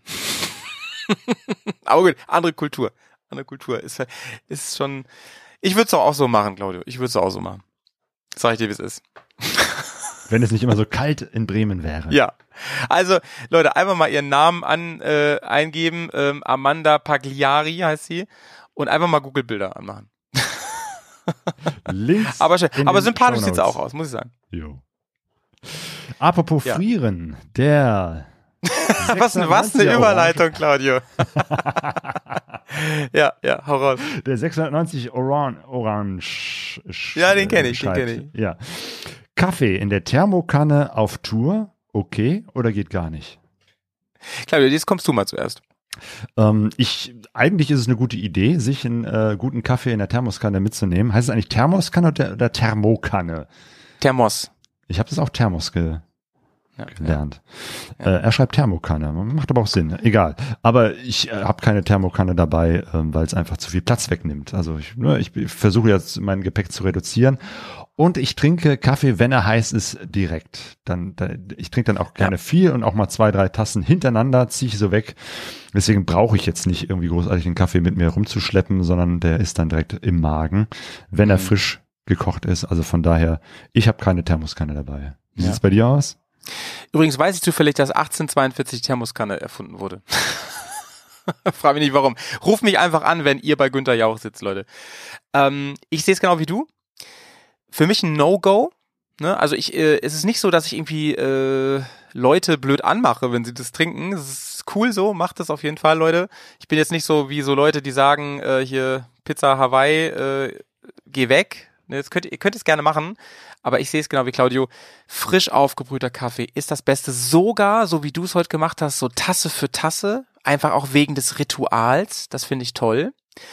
Und ähm, klar, wenn du irgendwo bist, wo einfach gar nichts ist und du möchtest und du bist kaffeesüchtig, dann führt da vielleicht auch kein Weg dran vorbei, weil es zu zeitaufwendig ist. Aber ansonsten, dann kaufe ich mir lieber einen Kaffee zwischendurch, wenn da so ein schönes äh, uriges Kaffeechen irgendwo ist. Ne? Also es muss ja nicht unbedingt immer der Aral-Kaffee sein. Es gibt ja manchmal auch andere Möglichkeiten.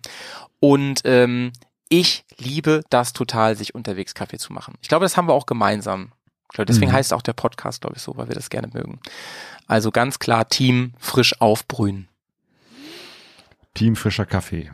Mhm. Ganz, hatten- ganz klar. Wir Klare hatten Antwort. Gerade schon das so ein bisschen angeschnitten. Äh, Die Frage von, jetzt muss ich nochmal gucken, Destination Nowhere. Wie dokument Kennst du, ne? Äh, Wie dokumentiert ihr eure Reisen? Gern ein bisschen Gear Talk.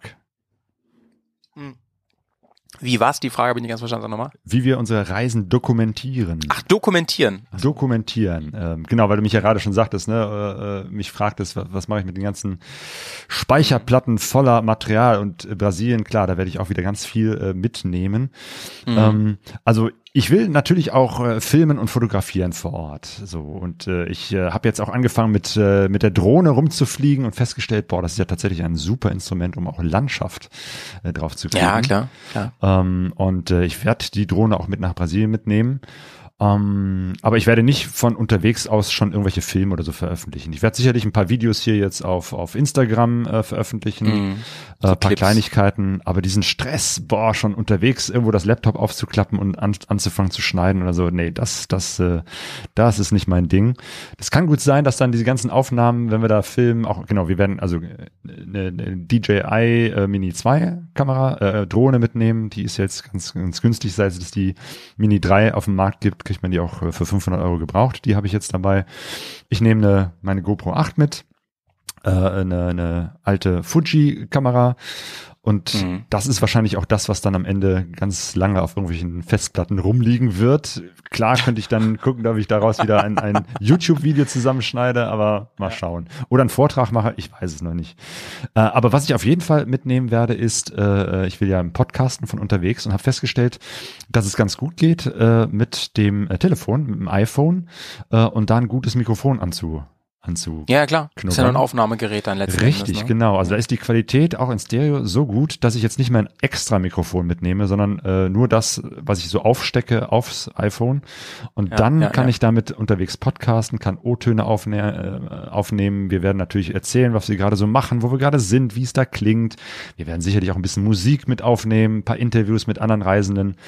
Das habe ich auf jeden Fall vor. Davon wird es dann eine kleine Serie von unterwegs geben, dass wir schon unterwegs aus Brasilien podcasten. Ähm, Mhm. Das wird auf jeden Fall der, der, das Hauptmedium sein, wie ich diese Reise dokumentiere. Äh, ich komme ja eigentlich eher aus dieser Filme-Ecke, ne? Ich habe ja Mhm. angefangen mit YouTube und bin dann irgendwann ja zum Podcast gekommen. Erst war das nur so ein Add-on für mich, so eine Idee, das mal auszuprobieren. Ne? Ich will die ganze Geschichte nicht nochmal erzählen, aber es war ja damals einfach so, als ich angefangen habe mit Podcast, äh, Motorrad-Podcast, gab ja keine bis auf Pegaso. Ich kannte wirklich nur Pegaso-Reise und ich wollte ein bisschen was anderes noch machen und habe mir dann ja auch von dir Tipps geholt und so damals.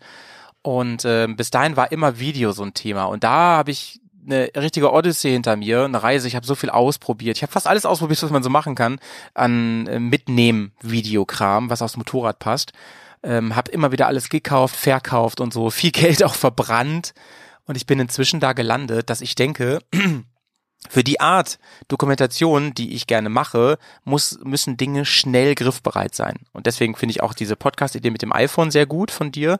Und ich brauche auf jeden Fall eine Handheld-Kamera, die gute Bilder macht und die, also die das so filmt, wie ich das gerne möchte, aber die ich auch in Tankrucksack oder so machen kann und die sofort griffbereit ist für spontane Sachen. Ich, weil ich will auf, bei so einer Reisedokumentation, da will ich ja nichts stellen. Da will ich ja nicht sagen, können wir das jetzt alles, alles nochmal machen oder so. Da, es ist schon genug gestellt, wenn man sagt, ich fahre mal vor und mache eine Fahraufnahme. Das ist ja schon gestellt, ne? Aber so wirklich so, können wir dir, kannst du nochmal hinfallen, bitte? das ist halt Banane. Oder, oder auch zum Beispiel Emotionen einfangen. Emotionen Ja. spielen, das also halte ich für völligen Unsinn. Deswegen ist das wichtig und deswegen habe ich auch eigentlich nur noch eine Kamera dabei, meine Sony, mit der ich alles mache. Ähm, in der Regel auch nur mit einem Objektiv drauf, mit einer Festbrennweite. Und ich habe sehr zu schätzen gelernt, diese kleinen Gimbal-Sticks. Ich habe einen Osmo zum Beispiel immer dabei. Finde ich sehr, sehr gut. Wobei man sagen muss, die neueren iPhones, die machen das eigentlich genauso gut. Das ist wahnsinnig. Also ich finde, das, das iPhone ersetzt fast alles oder ein modernes Handy, sagen wir es mal so. Ähm, da weiß ich noch nicht mehr, mehr, ob ich das Ding mitnehme. Das Coole ist halt, du kannst dir den Osmo zum Beispiel so an ans Handgelenk binden, dass du das auch beim Fahren einsetzen könntest, ja, auf sicherem Gelände ohne andere Verkehrsteilnehmer, während äh, das mit dem iPhone wirklich manchmal sogar mit Handschuhen und so ein bisschen frickelig ist alles. Ähm, also viel mehr habe ich gar nicht mehr mit. Äh, Drohne habe ich natürlich auch am Start, so. Ähm, und ich habe ein Podcast-Gerät noch dabei, aber deine Lösung ist eigentlich viel, viel besser. Ergibt auch viel mehr Sinn, Mhm. finde ich. Ähm, ich habe noch so ein Zoom-Gerät dabei mit einem Buschel drauf, so. Das ist halt robust, das Ding, das ist solide. Das kannst du eben, wenn das mal auf dem Zeltplatz in Matsch fällt und so. Aber ey, letzten Endes, ein iPhone hält auch unglaublich viel aus, man Richtig, wundert sich. Ja. Ich glaube, der Trend geht dahin und das ist so gut für uns ähm, Medien, wie kann man uns nennen? Für uns Creator, sag ich mal, ja. Äh, für die Reisen und zum Bitten. Ist das so ein Gewinn, dass alles so kompakt in einem Gerät immer mehr zusammenwächst? Ähm, die neuesten iPhones, vor allem das Pro, da kannst du ja im Nachhinein, dadurch, dass die mit mehreren Linsen aufnehmen, zum Beispiel auch den, den Schärfepunkt noch in der Post-Production verändern. Hey. Das finde ich geil. Wow. Das ist, also für jemanden wie mich ist das wahnsinnig cool. Und mein Anspruch, ich plane übrigens 2023 auch eine sehr große Tour. Aha. Nicht so groß wie deine. Ich sag sie dir nach diesem Podcast, ja. Ich möchte sie Ah, noch ist nicht das noch ein öffentlich sagen. Geheimnis? Ja, sie ist noch geheim. Aber die Planungen laufen auf Hochtouren. Nur ganz wenige wissen das bisher. Und ich sage dir, ich bin so hyped und hooked. Und es ist, es wird ein anderer Kontinent auch sein. So wie bei dir. Aber ein anderer Kontinent. Und es Ach, wird. schade, ich dachte schon, können wir uns ja irgendwo in Brasilien. Das wäre so geil, du. Aber es wird ganz viel aus meinem Leben vereinen und Aha. auf einen Punkt bringen und das Ganze mit Motorrad verbinden und es wird wunderbar. Hey. Glaube ich jedenfalls. Und da bin ich hart am überlegen eben, wie dokumentiere ich, was will ich da dokumentieren und so weiter. Und mein Anspruch ist schon, ich möchte wieder einen Film machen. Ich habe lange nichts bei YouTube gemacht. Deswegen bin ich, gucke ich auch mal mit so einem neidischen Auge auf die Leute, die einfach so Vlogs machen, wo ich denke, ja, ihr, macht halt irgendwie alle paar Tage ein Video, weil ihr da so reinredet. Aber das ist halt einfach nicht meins. Ne? Also Podcast natürlich schon, aber dieses Vlogging ist irgendwie einfach nicht meins. Und ähm, ich habe schon den Anspruch, da Geschichten zu erzählen, so mit Bildern auch. Ne? Und da braucht man natürlich ein bisschen mehr Equipment, ein bisschen mehr Zeit. Und äh, Mann, ich freue mich da so drauf. Ich freue mich so drauf. Und das muss dokumentiert werden. Ja, und das andere ist halt natürlich Podcast von unterwegs. Das war damals auch, als wir damit angefangen haben, noch relativ neu. Inzwischen machen das ja mehrere, dass, dass man von der Motorradreise aus regelmäßig schon Podcasts bringt. Also wir haben da, glaube ich, ah, alle zwei Tage oder so immer einen Podcast rausgebracht. Und da haben da haben wir immer so tolles Feedback bekommen. Also da kam immer so, das ist wirklich toll. Ich fahre morgens zur Arbeit, habe halt null Bock am Montagmorgen, aber ihr seid ja jetzt gerade keine Ahnung in Polen unterwegs. Und ich kriege hier äh, ihr nehmt mich jeden Tag einfach mit und ich fahre mit euch ein bisschen. Und ihr erzählt ein bisschen, wie war es denn jetzt und was was ist denn da los? Und ähm, das führte ja sogar dazu, dass das so interaktiv wurde. Ich weiß noch, als ich meinen mein Unfall hatte, vorletztes Jahr unterwegs auf Tour, ey, da kriegte ich ja wirklich fast on-demand Nachrichten. Da hatten wir so einen Tracker noch dabei und so. Was ist da jetzt los? Kann man helfen? War, und so.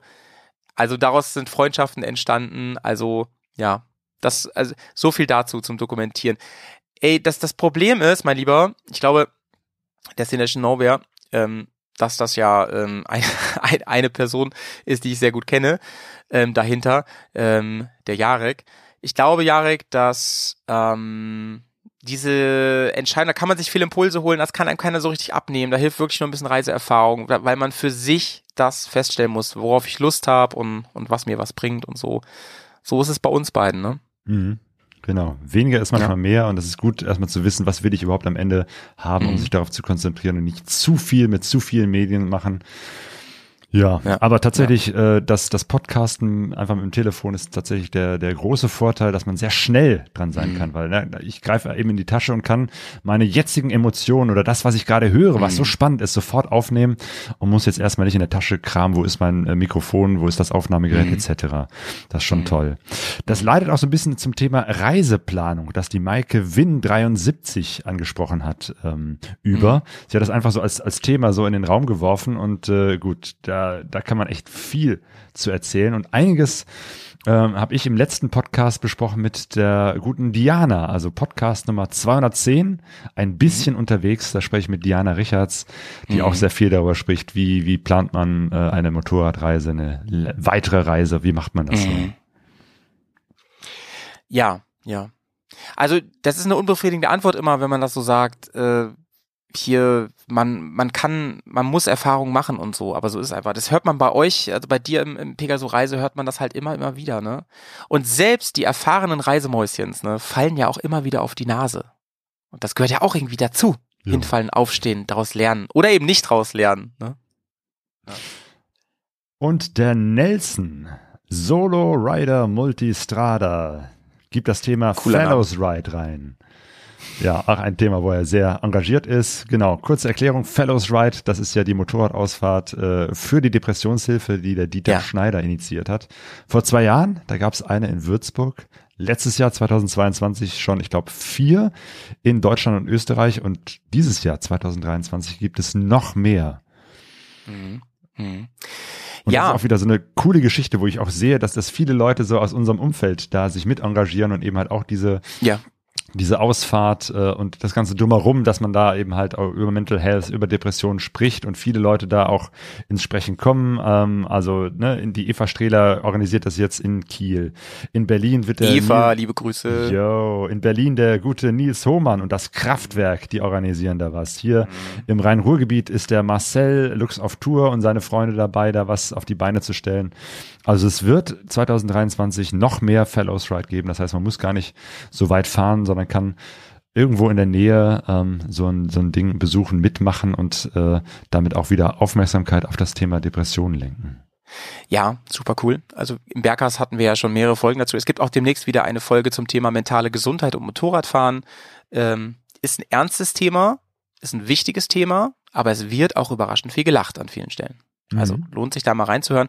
Und ähm, irre, wie manche da Energie reinstecken, einfach um zu sagen, wir wollen das vorantreiben und so. Gesellschaftlich haben wir da noch ganz viel aufzuholen und da ist vielleicht Motorradfahren ein Schlüssel, ein Wegbereiter zu. Ja. Fellows Ride. Große Empfehlung. Right. Und der Dieter. Schneider hatte mich auch kürzlich angesprochen ähm, auf äh, das Thema, wie sich Reisen, Fernreisen verändern in den letzten Jahren. Ähm, da gibt's in der nächsten Zeitschrift Tourenfahrer äh, einen Artikel, wo verschiedene Menschen was dazu schreiben äh, und äh, da habe ich eben halt auch einen Text geschrieben. Ich bin gespannt, was die anderen dazu äh, formuliert haben, wo es eben halt darum geht, wie verändert sich Reisen so im Laufe der Jahre und Jahrzehnte. Ja. Sehr wahrscheinlich. Und ganz viel vor allem über äh, soziale Netzwerke, glaube ich. Mhm. Ja, klar, ganz, ganz großen Einfluss Fall. drauf. Ja. In letzter Konsequenz ja auch auf die Finanzierungsmodelle, muss man sagen. ja. Ja, wobei ich glaube, da ist gar nicht so viel Unterschied in dem Sinne, dass ähm, Medien schon immer ein bisschen Motorradreisen finanziert haben. Mhm. Also ich denke da jetzt an Ted Simon, ne, der große Motorradreisende, der auch äh, mehrere Der Bücher darüber geschrieben große, hat. ja. Genau. Dann war das in den 70er Jahren, hat er seine erste Weltumrundung gemacht und da war er auch als Journalist einer Zeitung unterwegs Ja. und die haben ihm das mitfinanziert. Also das war auch, da war auch Sponsoring von Tri Triumph äh, dabei, die damals die Triumph Tiger ihm gesponsert haben. Also auch da ging es darum, Sponsoring und Medien, damit er sich das überhaupt leisten konnte, um die Ja, Welt zu ja. fahren. Ist er nicht mit so einer Bonville gefahren, mit so einem Normalo-Motorrad eigentlich? Also die Triumph Tiger war damals eine. Ah, die hieß so? Ein- das wusste ich gar nicht. Ja, ja, ja. Achso, ich dachte, er ist echt mit Brandos Maschine da einfach hinge Nee, hingeheizt. nee. Also die Welt- sieht so aus, Ah. ähm, aber ich frage mich jetzt nicht nach den technischen Unterschieden, aber das Motorrad war so ein normales Straßenmotorrad. Ja, ja, genau, genau. Triumph Tiger und erst später, nach dieser Reise, haben sie sozusagen die Triumph Tiger ausgebaut, mehr zu so einem Reisemotorrad. Da war also der gute äh, Jupiter, wie er sich, äh, wie, Ja. wie es heißt in dem Buch, war äh, verantwortlich dafür, dass Ja. heute dieses Erfolgsmotorrad steht. Ja, Ja. ja, ja. Ja. Ted Simon alias Jupiter von Jupiters Reisen ist eigentlich der, der das äh, überhaupt für Tri Triumph äh, gemacht hat. Ja, irre, irre. Also dieses Buch hat mich so geprägt in, in meiner ganzen äh, Motorradreise Sozialisation. Du kennst ihn ja auch, ne? Du hast den, den schon getroffen, den Ted Simon. Ja. Einmal mindestens, meine ich, wenn nicht zweimal sogar, ne? Nee, nee, einmal, aber das war, Ja. nee, stimmt, ta- tatsächlich, er war auch mal auf dem MRT, aber das Ja, Interview, genau. äh, Interview haben wir in England tatsächlich geführt. Da gab es ein großes Horizons Unlimited Treffen in England, äh, Mhm. da waren Sonja und ich auch und da haben wir ihn getroffen und mit ihm ein Gespräch geführt. Das war echt super interessant. Der ist privat, ist der genauso, oder? Wie man den so ja, in ja das ist so ein gemütlicher, wirklich so ein gutherziger, herzlicher Mensch. Also es ist wirklich ein ganz, ganz netter. Und schreiben kann er, ne? Schreiben kann Fall. der Typ. Jo. Wirklich krass, ja. Jo, jo. Ja. Zweiradlust. Der Lars bittet uns auf YouTube, auf YouTube, auf YouTube. Ja, Lars, wollen wir sagen, ne? So, wir nehmen jetzt hier, hier ohne YouTube auf. Ja. Das stimmt, aber zumindest das Video, was wir jetzt hier aufnehmen, das können wir doch äh, im Nachhinein veröffentlichen. Oh, das hättest du mir vorher sagen müssen. Meine Haare liegen heute schlecht. da hör mal, deine Haare sehen super aus. ja, das besprechen wir gleich noch. Aber ähm, wir haben ja schon oft Folgen echt auch, auch live gebracht. Das machen wir auch wieder. Das ist für uns halt immer auch nochmal eine Nummer, ähm, äh, na, stressiger will ich nicht sagen, aber ich meine, da müssen wir echt einen Termin finden, der dann auch der Zuschauerschaft gut passt letzten Endes. Ne? Dann muss man immer ein Auge noch auf dem Chat haben und so. Das ist nochmal ein bisschen Stufe drauf. Machen wir, glaube ich, sehr gerne. Aber wir waren jetzt einfach froh heute, glaube ich, dass wir so einen Termin gefunden haben, weil wir wussten, das wird heute ein bisschen längere Sitzung, das Kaffeekränzchen. Da gehen einige Kaffees durch. Und äh, aber zukünftig machen wir das wieder, ne? Genau wie wir auch live wieder spielen hm. wollen. Das finde ich übrigens gut, wenn wir das sagen. Wir spielen live. Spielen. Das finde ich gut. Wie so eine Band. Wir kränzen live, ja. An der Kaffeetasse, der Howie. Ja. Ähm, Claudia, bevor wir weitermachen mit den Fragen, ich habe äh, noch einen Clip mitgebracht. Und zwar ist ja jetzt 2023, ne? Das heißt ja immer, es ändert sich ganz, ganz viel, auch im Gesetz. Da muss man ja auch als Motorradfahrer immer schauen, was gibt es Neues zu beachten. Ist jetzt noch 50 in der Ortschaft, darf man da jetzt 100 fahren und so, solche Sachen, ne? Und ein paar Sachen ändern sich, viele fand ich total langweilig, interessierte mich überhaupt gar nicht. Aber es gibt ja so manche Sachen, die sollte man wissen ähm, weil da auch viele Gerüchte immer drum wanken, wie ist denn das jetzt genau und so. Und wusstest du, dass sich 2023 und zwar am Ende dieses Monats etwas tut beim Thema, Achtung, Verbandskasten? Oh, ah, auch für dachte, Motorradfahrer. Du, sprichst jetzt diese Geschichte an, dass jetzt alle möglichen Leute noch ihre Führerscheine umtauschen müssen, die noch diesen alten Lappen haben. Ah ja, das weiß ich. Äh, nee, das da habe ich überhaupt nichts mitbekommen. Ja, nee, das nicht. Aber Verbandskasten tut sich was. Mit dem Führerschein hast du recht, auch, auch so ein Thema im Internet und so. Mhm. Aber dachte ich mir, das ist ein bisschen ausgelutscht. Irgendwie so. Ähm, Verbandskasten. Kannst du dir vorstellen, was sie geändert haben beim Verbandskasten? Es gibt ich, da nämlich Gerüchte, die so die durchs, durchs Internet wanken. Nee, ich habe überhaupt nichts gehört, aber ist überhaupt ein Verbandskasten im Motorrad vorgesehen? Gute Frage, gute ja, Frage. Weil ich habe immer In einen dabei, aber ich äh, dachte, das ist sozusagen, weil ich so ein guter Mensch bin, mache ich das und nicht, weil das irgendwie gesetzlich vorgeschrieben. Du bist ein richtig guter Mensch, Claudius, mein Ernst, aber äh, es, äh, die Frage ist berechtigt, ne? Und tatsächlich ist in Deutschland keine Verbandskastenpflicht für Motorradfahrer, aber großer Tipp hier vom Kaffeekränzchen, Leute, immer natürlich was dabei haben. Es passieren so schnell Dinge, ey. Ich war jetzt eine. Woche unterwegs beim Wintersport und so, ich brauchte so oft meinen Verbandskasten, leider. Äh, habt sowas dabei. Ey, die, die Situation, wenn man zu einem Unfall kommt oder sowas, die ist schlimm genug und so, da ist man wenigstens froh, dass man was, was Gescheites dabei hat. Aber Leute, es gibt Destinationen sogar um Deutschland herum, wo man einen haben muss. Ich bin mir jetzt nicht ganz sicher, aber ziemlich, dass man in äh, Italien eine hat, Verbandskastenpflicht.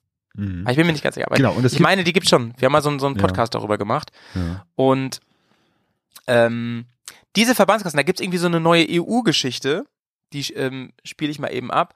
Und da, auf jeden Fall, heißt es in vielen Motorradforen, darauf wollte ich eigentlich hinaus, es ist jetzt eine Verbandskassenpflicht, man muss es jetzt ändern und es müssen sogar jetzt Corona-Masken damit drin sein. Das wirbelt durch ganz viele Foren, da sind die Threads sind dann irgendwie äh, 200 Seiten lang und man findet nicht die richtige Antwort. Ich habe sie für euch natürlich rausgesucht.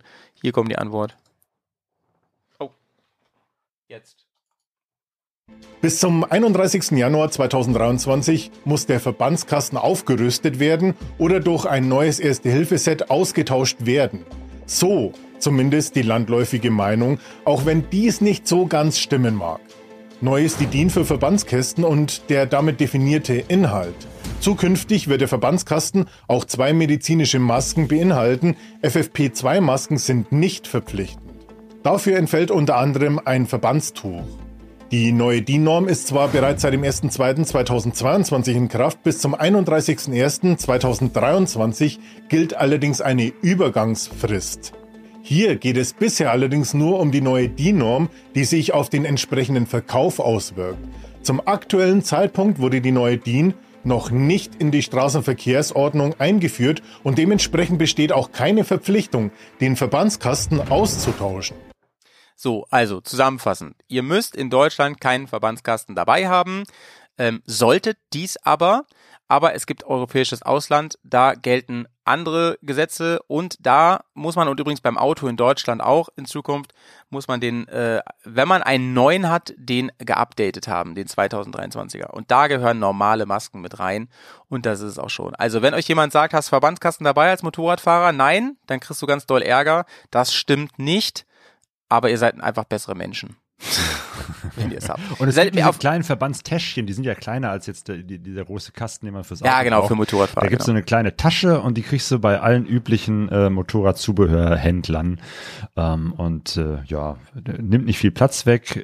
Ich pack das äh, oft noch äh, in so eine wasserdichte Tasche, dann kann ich das auch irgendwie draußen am Motorrad äh, festmachen. Muss es also jetzt nicht, wenn ich, ich habe ja nicht immer eine Tasche dabei, Mhm. ähm, aber irgendwo am Motorrad kann ich dann einmal das, das Ding da äh, wasserdicht dran machen und dann weiß ich eigentlich, egal wie und wo auch immer ich unterwegs bin, zumindest diese kleine äh, Erste-Hilfe-Set habe ich dabei, falls mal was ist. Ah, hier, ähm, Österreich, ich habe gerade nochmal geschaut. Österreich ist es äh, für Motorradfahrer auch Pflicht. Hm. Ne, und Österreich ist ja wirklich vor der Haustür, sag ich mal. Jo. Ja. So, so viel dazu. Ja, ich weiß, das war nicht der spannendste Beitrag heute, aber ähm, ich habe nicht mehr gefunden. Also es gibt irgendwie so eine Änderung bei Versicherungen und so, da wird einige Sachen werden, das meiste wird teurer wie immer, eine ganz wenig wird ein bisschen billiger. Große Überraschung, Ah, ja. Versichern wird teurer. Aber das ist jetzt alles nicht so, Ja, so spannend. Demnächst übrigens, ich habe schon einen Gast eingeladen, ähm, habe ich einen Aufnahmetermin im Bergcast zum Thema Versicherung, ey. Da, da freuen wir uns mal alle drauf, Junge. Das wird. das wird nur. Nein, das wird spannend, Leute. Ganz viele, ganz viele ähm, fragen sich sicherlich, wie ist es eigentlich mit äh, hier, ähm, wenn ich einen Unfall habe, wann muss man sich um was kümmern im Ausland? Sowas ist, glaube ich, schon ganz, ganz ja, voll interessant. stimmt. Ich muss mir, ich muss jetzt auch durch das Thema durch. Ich muss jetzt Ja, auch eine eben. Auslandskrankenversicherung äh, abschließen. Das äh, habe ich auch im letzten Podcast mit der Diana besprochen. Oder sie hat mich draufgebracht, ich kann meine Krankenversicherung in Deutschland äh, kündigen ähm, oder ruhen lassen. Auf jeden Fall muss ich sie nicht weiter bezahlen. Das sind auch noch Dinge, da muss ich mich auch noch ganz konkret drum kümmern. Das äh, Ja. macht keinen Spaß, aber da, da muss ich jetzt auch durch. Also von daher, Ja. es, es sind die Themen, die, die äh, sinnvoll sind, auf jeden Fall. Ja. Letzte So. Frage. Ja, hau raus. Vom Timo, durchkreuzt. Auch. Ja. Spiritualität auf Reisen? Zum Ja, habe ich ja gesagt, ne? Immer- mit dem rechten Bein zuerst aus dem Bett. Ja. Wegen Aberglauben.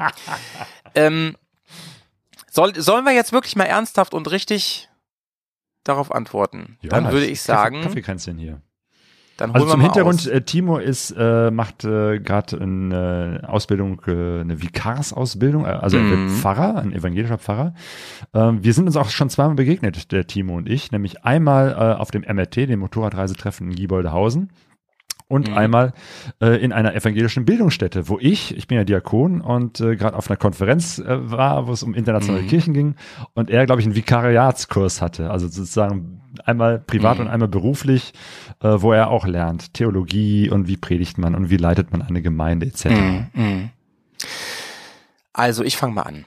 Ich sag ja, auf jeden Fall, weil für mich, ich bin ja nicht so gläubig wie, weiß ich nicht, viele, die, die so, so, so sehr dieses, wie nennt man das, das, das, das, das, äh, äh, wie sagt man denn, das, das, nicht das Erdliche, wie sagt man? Es gibt ja, Irdische, weltliche. das Irdische, wollte ich sagen, das Irdische. Die das Irdische, den irdischen Glauben, so mit Kirche und, und allem, den ganzen Symbolen und so, die das so in den Vordergrund stellen. Das bei mir ja gar nicht so, aber ähm, schon gläubig. Und ich finde, auf Reisen, gerade auf Motorradreisen, ähm, da trifft man schon oft auf das, ich sag mal, Göttliche. Im Sinne von, also auf das, auf das Gute im, im, im Leben, ne? im Sinne von ähm, Bekanntschaften, von Leuten, die einem helfen und auf Orte, die, wo man, wo man das Gefühl hat, hier ist was Magisches. Hier ist was, was sich irgendwie nach was Überirdischem anfühlt. Von daher ist das ein Ding, was immer mitschwingt. Ich finde, wer rein sachlich auf Motorradreise geht, der verpasst ganz, ganz viel. Und deswegen sollte man auch in diese Richtung ein bisschen open-minded sein. Ich glaube, interessiert mich mal auch deine Antwort jetzt sehr, weil ich weiß, ähm, Glaube ist bei dir auch ein Thema. Das ist auf jeden Fall ein Thema in meinem Beruf, aber auch natürlich in meinem äh, Leben. Stimmt, äh, das in Kombination mit äh, Motorradreisen ist schon so eine Sache, überhaupt Motorradfahren. Würde man ganz sachlich aufs Motorradfahren äh, blicken, würde, müsste man ja sagen, es ist Quatsch, es bringt überhaupt ja. nichts, es ist viel zu unsicher, fahr Auto, das ist viel äh, angenehmer und, und ja. äh, besser und du kannst mehr mitnehmen und äh, ja. sicherer auch, also von daher. Du bist ja schon auf Schutzengel angewiesen, das geht ja gar nicht anders. Richtig, genau. ich habe auch oft einen dabei. Ähm, ich bin nicht Grüße so an Sonja ein, an der Stelle, ne? Richtig, genau. ähm, ich bin jetzt auch nicht so der mega spirituelle Mensch. Äh, das ist mir nochmal in Namibia aufgefallen, wo ich ja auch kirchlich unterwegs war äh, und äh, so ein bisschen das, das kirchliche Leben der evangelisch-lutherischen Kirche in Namibia kennenlernen durfte. Ähm, die waren da, oder einige von denen waren eben halt sehr spirituell unterwegs mit viel Beten, viel Singen. Ähm, Mache ich auch gerne, ähm, ist auch Teil meines Lebens. Aber am Ende bin ich doch eher so ein pragmatischer Mensch. Und ich glaube, das mhm. Gute begegnet äh, uns, begegnet mir, Gott begegnet mir auch wirklich in den in Menschen. Also gar nicht mehr so sehr in so einer, weiß ich nicht, in einer Meditation mhm. oder im Ausnahmezustand, mhm. äh, sondern tatsächlich, dass ich Menschen begegne, dass ich Erlebnisse habe, besonders auf Reisen, wo man auch noch besonders offen ist für Dinge, die passieren. Äh, und ich merke, da ist mehr, äh, als dass nicht nur zwei Menschen begegnen. Das finde ich ja jetzt sehr interessant, Claudio. Da sind wir uns ja mal wieder näher, als ich vermutet habe. Also das finde ich ja, das mag ich sehr gerne an dir, Claudio, dass du mhm. da immer wieder auch überraschst. So, ich hätte jetzt gedacht, so aufgrund deiner Arbeit zum Beispiel, dass du da viel spiritueller bist, aber dass du da so auch in Anführungsstrichen nüchtern drauf guckst und sagst, ich finde das da, da ist der Zauber an der Stelle und nicht in irgendwelchen Ketten und Armbändern, die ich so dabei habe oder sowas, ne? Ja, das ist ja spannend, ja. ja nüchtern da müssen wir mal, Zauber da müssen wir mal, ja, ja, ja. Ja, ja da müssen wir mal eine ganze mal, Sendung draus machen. Ja, finde ich auch. Da müssten wir über, über, darüber müssen wir mal ein bisschen länger sprechen. Ja. Das ist ein ganz, ganz spannendes Thema. Ja. Und da laden wir uns den Timo zu ein. Oh du ja. Sollen wir das mal machen? Machen Kaffeekränzchen wir. mit Timo? Ja, sehr gern sogar, sehr gern. Okay. Mega spannend. Timo hat mir auch mal erzählt, er möchte gerne ähm, das Motorradfahren und auch das Motorradreisen und so, das möchte er so ein bisschen gerne in seine Arbeit reinbringen. Das finde ich auch sehr spannend. Da soll er mal ein bisschen von erzählen. Oh ja. Cool. Sehr spannend. Hier in Essen gibt's ja auch manchmal Motorradgottesdienste. Ja, ja, da, klar. Da gibt's einiges. Da, da, da müssen Ja. wir mal mit dem Timo reden. Essen Center of the Universe, man kennt es. Ja. Ja. Da gibt's, da gibt's einiges. Ja. Claudio, ey, ich sehe gerade, ich habe gerade auf die Uhr geguckt, ey, wir haben ja heute mal ein bisschen überzogen, ne? ich denke da an so, an so knackige 50 Minuten Folgen, die wir mal zwischendurch rausgehauen haben. Ja, hör mal hier, das letzte Mal eine halbe Stunde, das war ja auf der Intermod, durften wir ja nur, da gab's ja nur diese Slots von halben Stunde und danach kam das nächste Programm. Ja, ja, Das, das ja. ist jetzt das, was wir alles nachgeholt haben. Ja, da haben wir auch ein paar Witze drüber gemacht. So, wir war- waren gerade im Warm-up und dann, du hast schon so, du hast mich schon so angeguckt, Howie, sag mal, warum leitest du jetzt schon zum Ende? Weil ich Blick auf den, auf den Tonmeister hatte und er immer schon so, so, so, so ein Kopfabsymbol da gezeigt hat zu mir. Da kommt zum Ende. Ja, ja. Ähm, aber ist ja schön. Hier haben wir die Zeit und ich, ich höre, ich höre und lese immer wieder so von aus der Zuhörerschaft, Leute, ist doch schön, macht ruhig ein bisschen länger, ey. Ich habe ich hab heute einen langen Arbeitstag. Mach, gönnt mir mal ein bisschen aufs Ohr. Und das machen wir natürlich gerne. Ich fand es heute sehr, sehr schön, auch mit den Fragen, Claudio. Das machen Mhm. wir in Zukunft öfter. Ja, find- das stimmt. Ich, Das, cool. ich hätte auch Ja. nicht gedacht, dass da so eine Rück, so viel Rückmeldung kam. Also von Ja. daher stellt uns gerne weitere Fragen, gebt uns Themen und dann äh, kommt da vielleicht was bei rum. Mhm. Ja, sehr, sehr schön. Und ähm, allgemein gefällt mir sehr gut, wie sich das Format hier weiterentwickelt. Ähm, es äh, hat mich sehr darauf gefreut. Ich hoffe, dass wir nicht so lange brauchen bis zum nächsten Mal, aber du bist ja bald auch schon weg. Das wird mit Brasilien-Schalte wahrscheinlich nicht so einfach. Müssen wir mal gucken.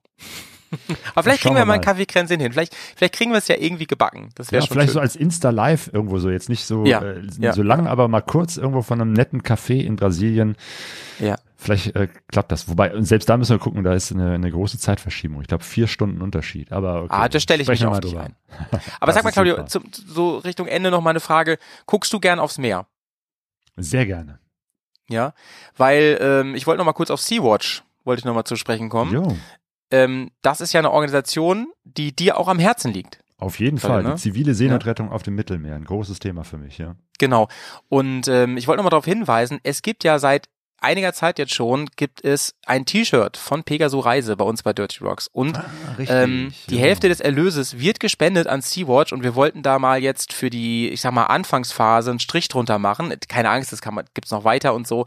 Aber ähm, in regelmäßigen Abständen wollen wir da einen Spendencheck ausfüllen, auch für die. Und ähm, für euch nochmal die Aufforderung, vielleicht mal zu schauen. Ich setze den Link auch nochmal hier in die Shownotes mit rein, ähm, dass ihr guckt, da habt ihr nicht nur was unfassbar Schickes am Körper, sondern unterstützt noch Sea-Watch und das ähm, macht euch auch zum besseren Menschen. Vor allen Dingen ähm, hilft das ganz viel Leuten. Und Mhm. äh, das, ist auf wollte ich jeden gerne Fall eine coole Sache. Deswegen äh, fand ich das auch schön, dass ich, äh, dass, dass äh, du und ihr von Dirty Rocks hier das T-Shirt ins Programm genommen habt. Denn es ist aus Bio-Baumwolle, es ist fair gehandelt. Richtig. Äh, es sieht gut aus. Ich hatte es in Namibia mit dabei. Ähm, tatsächlich, ich habe es, glaube ich, noch gar nicht im, im Podcast hier erwähnt. Es gibt ein Pegaso-Reise-Shirt. Ja. Und das verlinken wir in den Show Notes. Ihr findet Ja. es auf pegasoreise.de und natürlich auf Dirty Rocks. Wie heißt da die? Let's get Adresse? dirty.de. Let's get dirty.de. Sehr schön. Also, ihr könnt auch auf dirtyrocks.de gehen und so, aber ich finde, diese, diese Domain ist einfach der absolute Wahnsinn. Ich glaube, dass eine Schmuddelseite irgendwie pleite gegangen ist, dann war die ganz kurz frei und da habe ich mir die sofort gegrabt. Howie, das war mal wieder ein Fest mit dir hier. Lass uns Ja, mal langsam ja, zum ja. Ende kommen ähm, und ähm, ja, gucken, wie es weitergeht mit dem Kaffeekränzchen, wenn ich in Brasilien bin. Vielleicht klappt das ja. Und es wird auf jeden Fall wieder ein Live-Podcast geben. Irgendwie, September. irgendwo, irgendwann. Jo. Im September. Schön frei. So, okay, Claudia, dann ähm, liebste Grüße gehen raus nach Essen, äh, mitten in den Pott. Und äh, hiermit ist der Howie raus. Und ich sag mal, bis zum nächsten Mal. Ciao. Herzliche Grüße nach Bremen und dir auch weiterhin gute Reise. Pegaso Reise. Expeditionen mit den Ohren. Bergcast, dein Motorradreise-Podcast. Kaffeekränzchen mit Claudio und Howie.